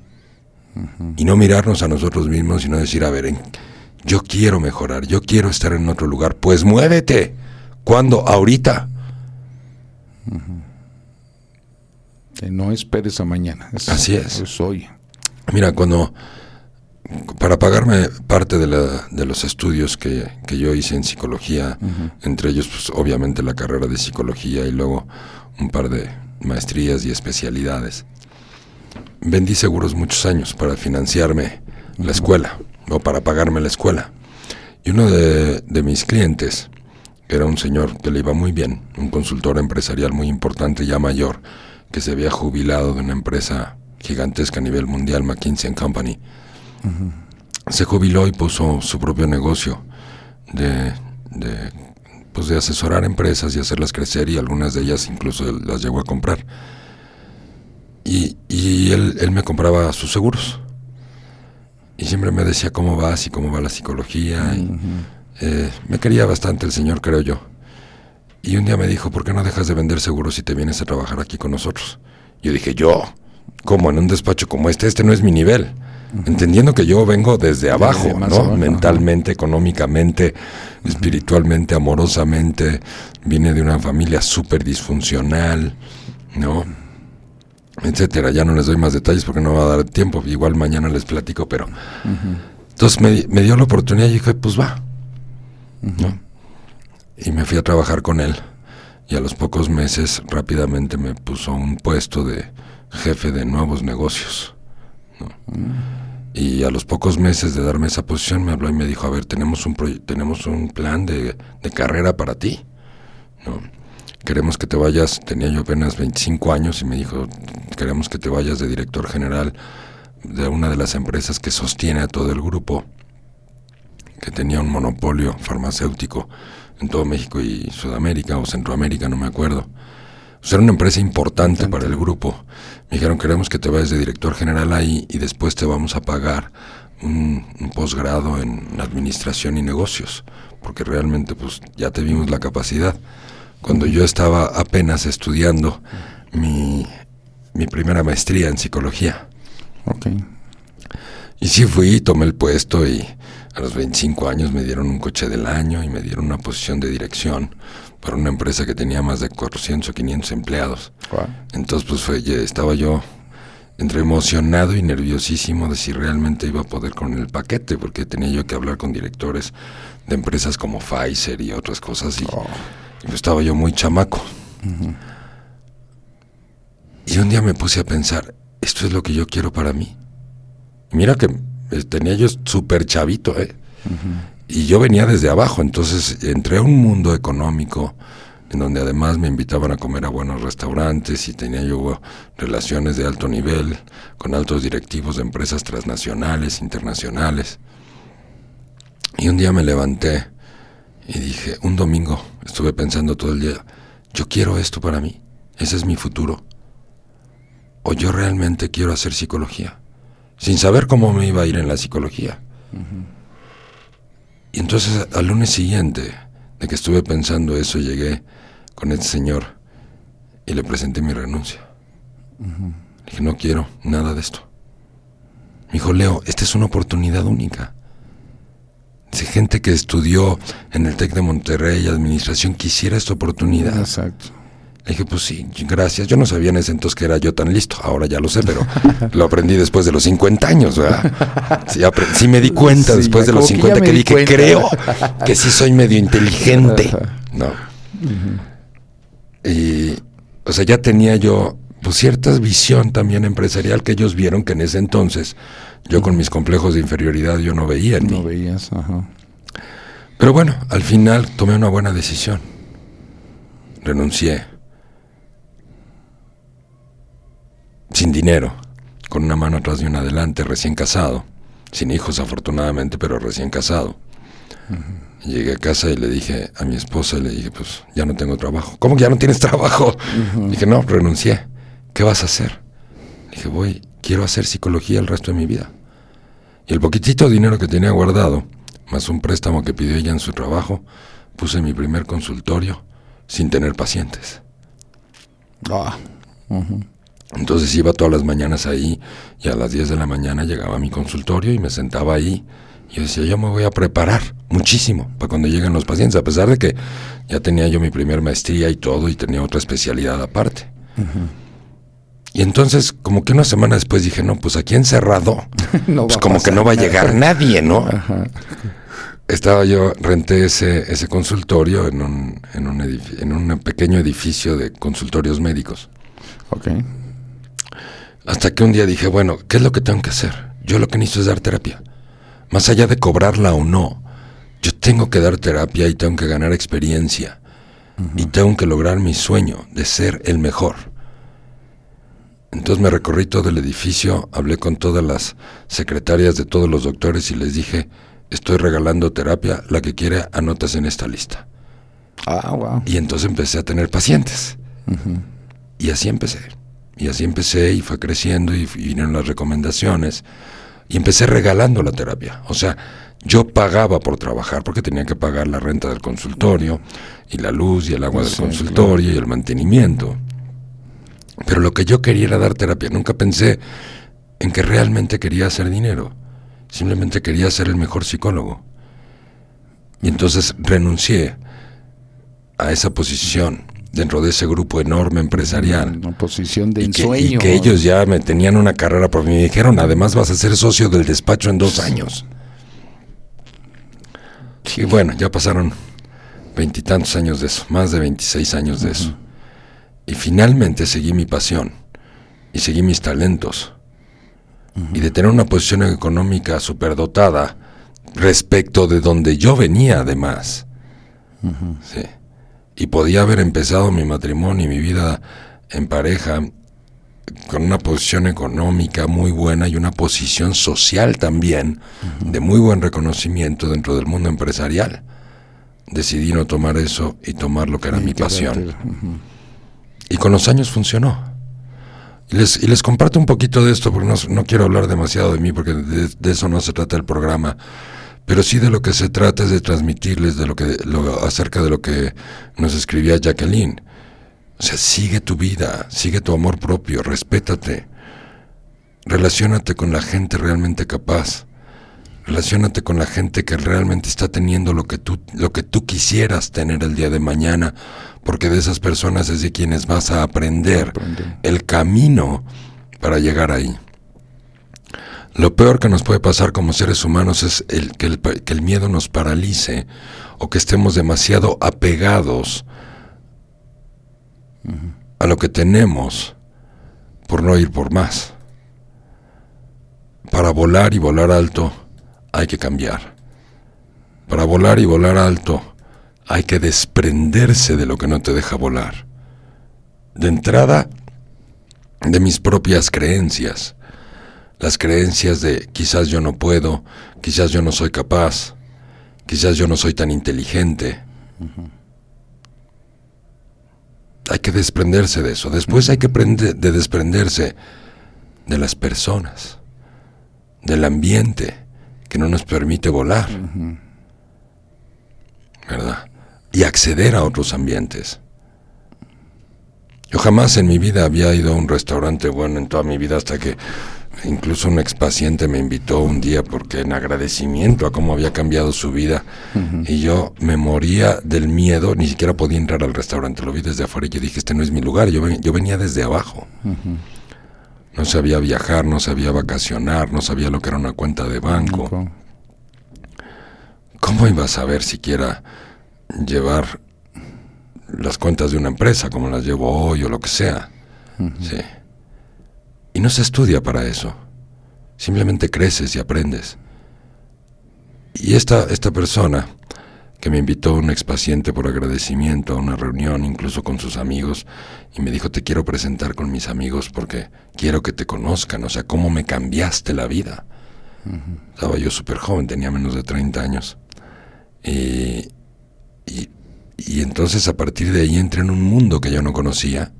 Mis amigos de antes, pues no, no me aportaban esas cosas. Entonces, tu- entonces él me dio la oportunidad de conocer nuevas personas, nuevos mundos, nuevas maneras y aprendí.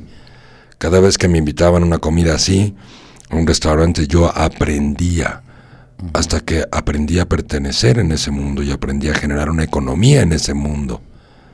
Claro. Y después me empezaron a presentar empresarios y así fue como entré a las asesorías, a las asesorías empresariales. Y claro que entré con todo el miedo del mundo porque yo nunca lo había hecho antes. Sin embargo, yo pensaba que si los empleados de una empresa crecían, la empresa iba a crecer. Esa era mi teoría. Y la primera persona que me dio la oportunidad me dijo, oye, esa teoría me encanta. Quiero que lo vengas a hacer a mi empresa. Y la primera empresa que tomé hace un montón de años estaba totalmente quebrada. Estaba en menos 30 millones y tenía cinco años perdiendo dinero. Y en el primer año la pusimos en números negros y en el segundo año generamos utilidades, después de cinco años de pérdidas. Entonces, a través de tomar esos riesgos, me fui dando cuenta que quizás lo que yo pensaba tenía cierta razón. Ajá.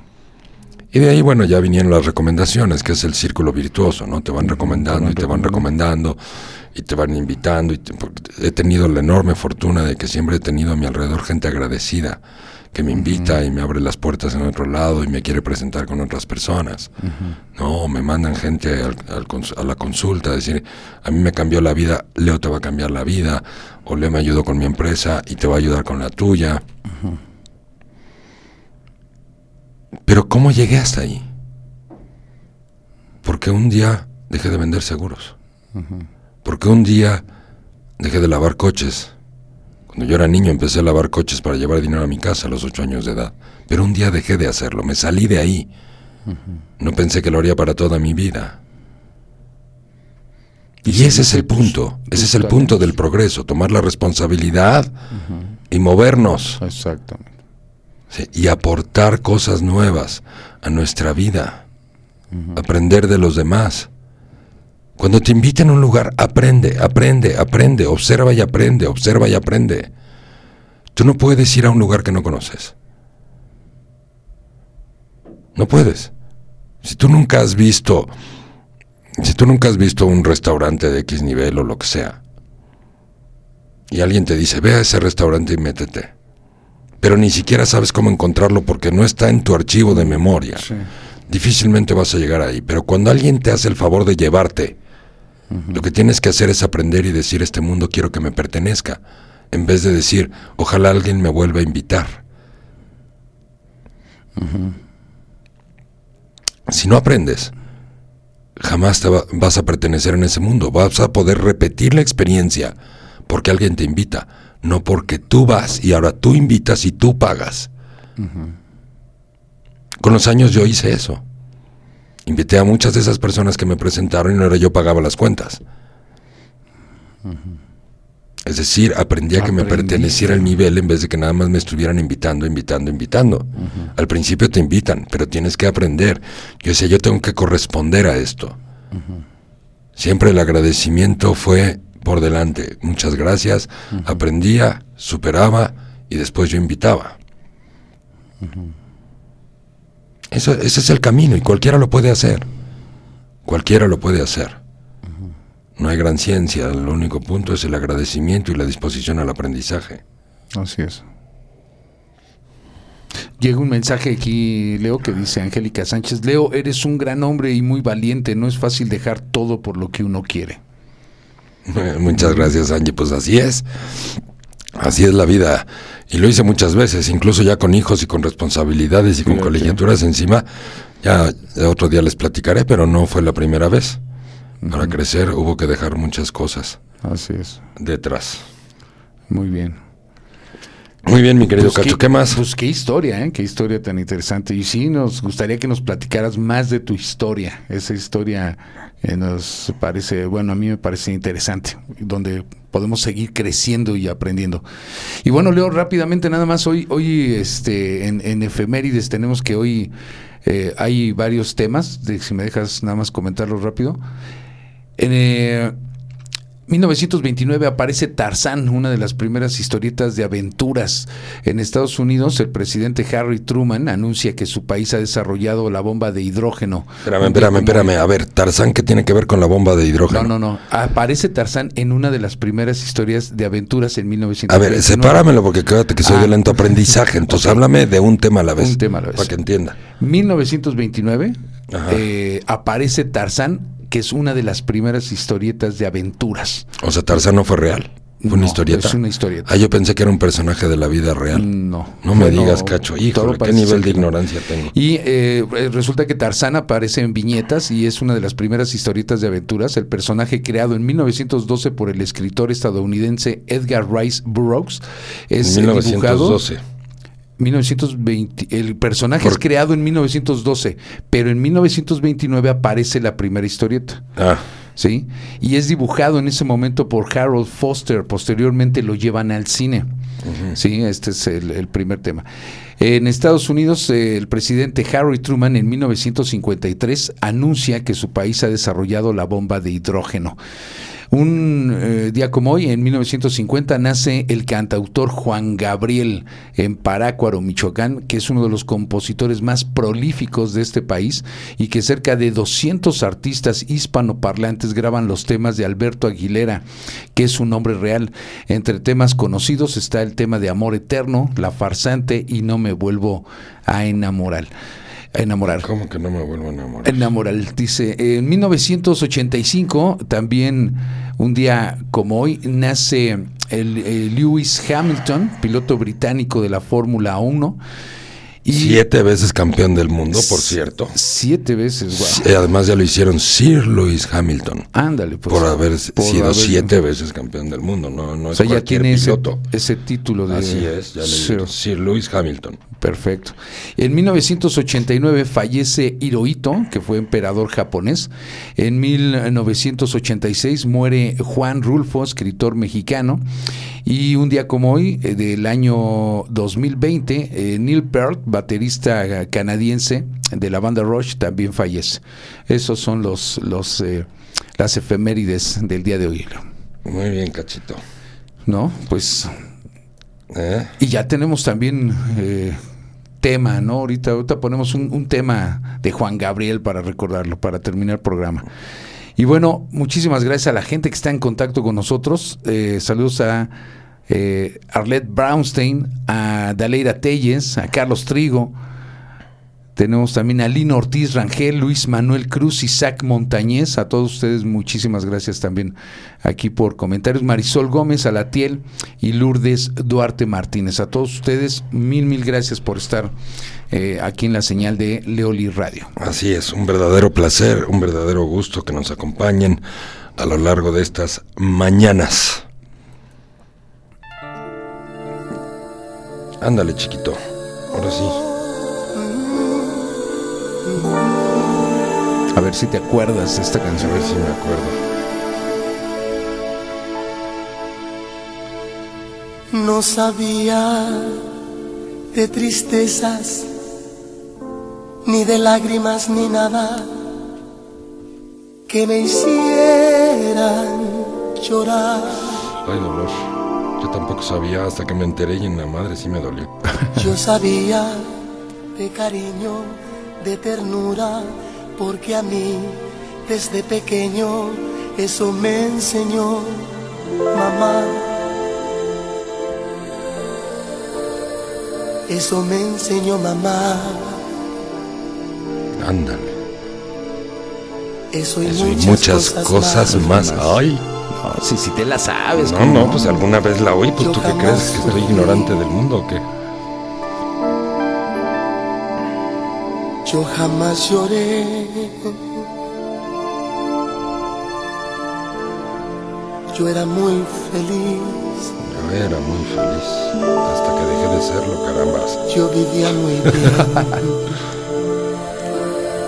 Qué barbaridad. Pero es Yo que vivía tan distinto, algo hermoso, algo divino, lleno de felicidad.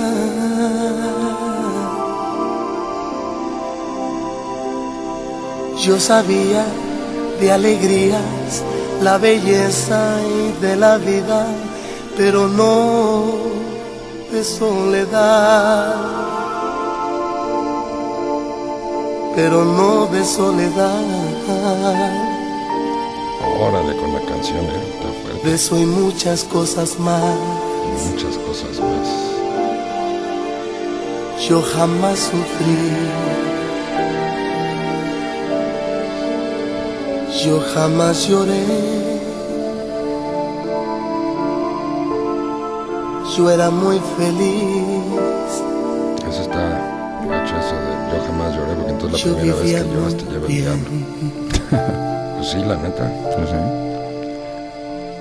hasta que te conocí.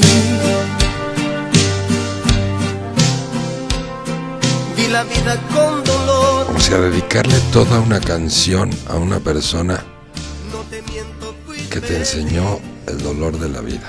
Así es. Aunque Yo también se la dediqué a una chava que me rompió todo por la ingenuidad. Estaba yo muy joven, la primera novia, pero, pero no se la dediqué así. Yo era bastante idiota. Se la dediqué más bien con amor, no con, re- no con, No con- no con reclamo. No con reclamos. Porque ahora pienso en ti. Y es que pues es también el- la parte en donde el desamor, también el amor y el desamor es un tema que eh, no sabemos a veces controlar, ¿no, Leo? No, pues es tenemos... que muchos crecimos sin saber nada. Pero así se aprende y así se vive. Y hay que ir para adelante. Así es. Porque, solamente, porque como dice la canción, se hace camino al andar. A menos de que quieras caminar el camino que anduvieron otros para no arriesgarte a nada. pues sí. Pero pues eso ya se llama de otra manera. Así es. ¿eh? Así es, mi querido Cacho. Pues muy bien. Son las 9 de la mañana con 31 minutos, hora del centro de la República Mexicana. Y el programa de hoy, pues ya se acabó. Ya se nos acabó. Así es que muchas gracias a todos y a todas las personas que nos escribieron el día de hoy, que nos escucharon. Ha sido un verdadero placer compartir con ustedes esta mañana de jueves. Nos escuchamos el día de mañana, 7.30 de la mañana, en punto. Pásenla muy bien, que tengan un gran día. Besos y abrazos donde quiera que estén. Nos escuchamos mañana. Gracias.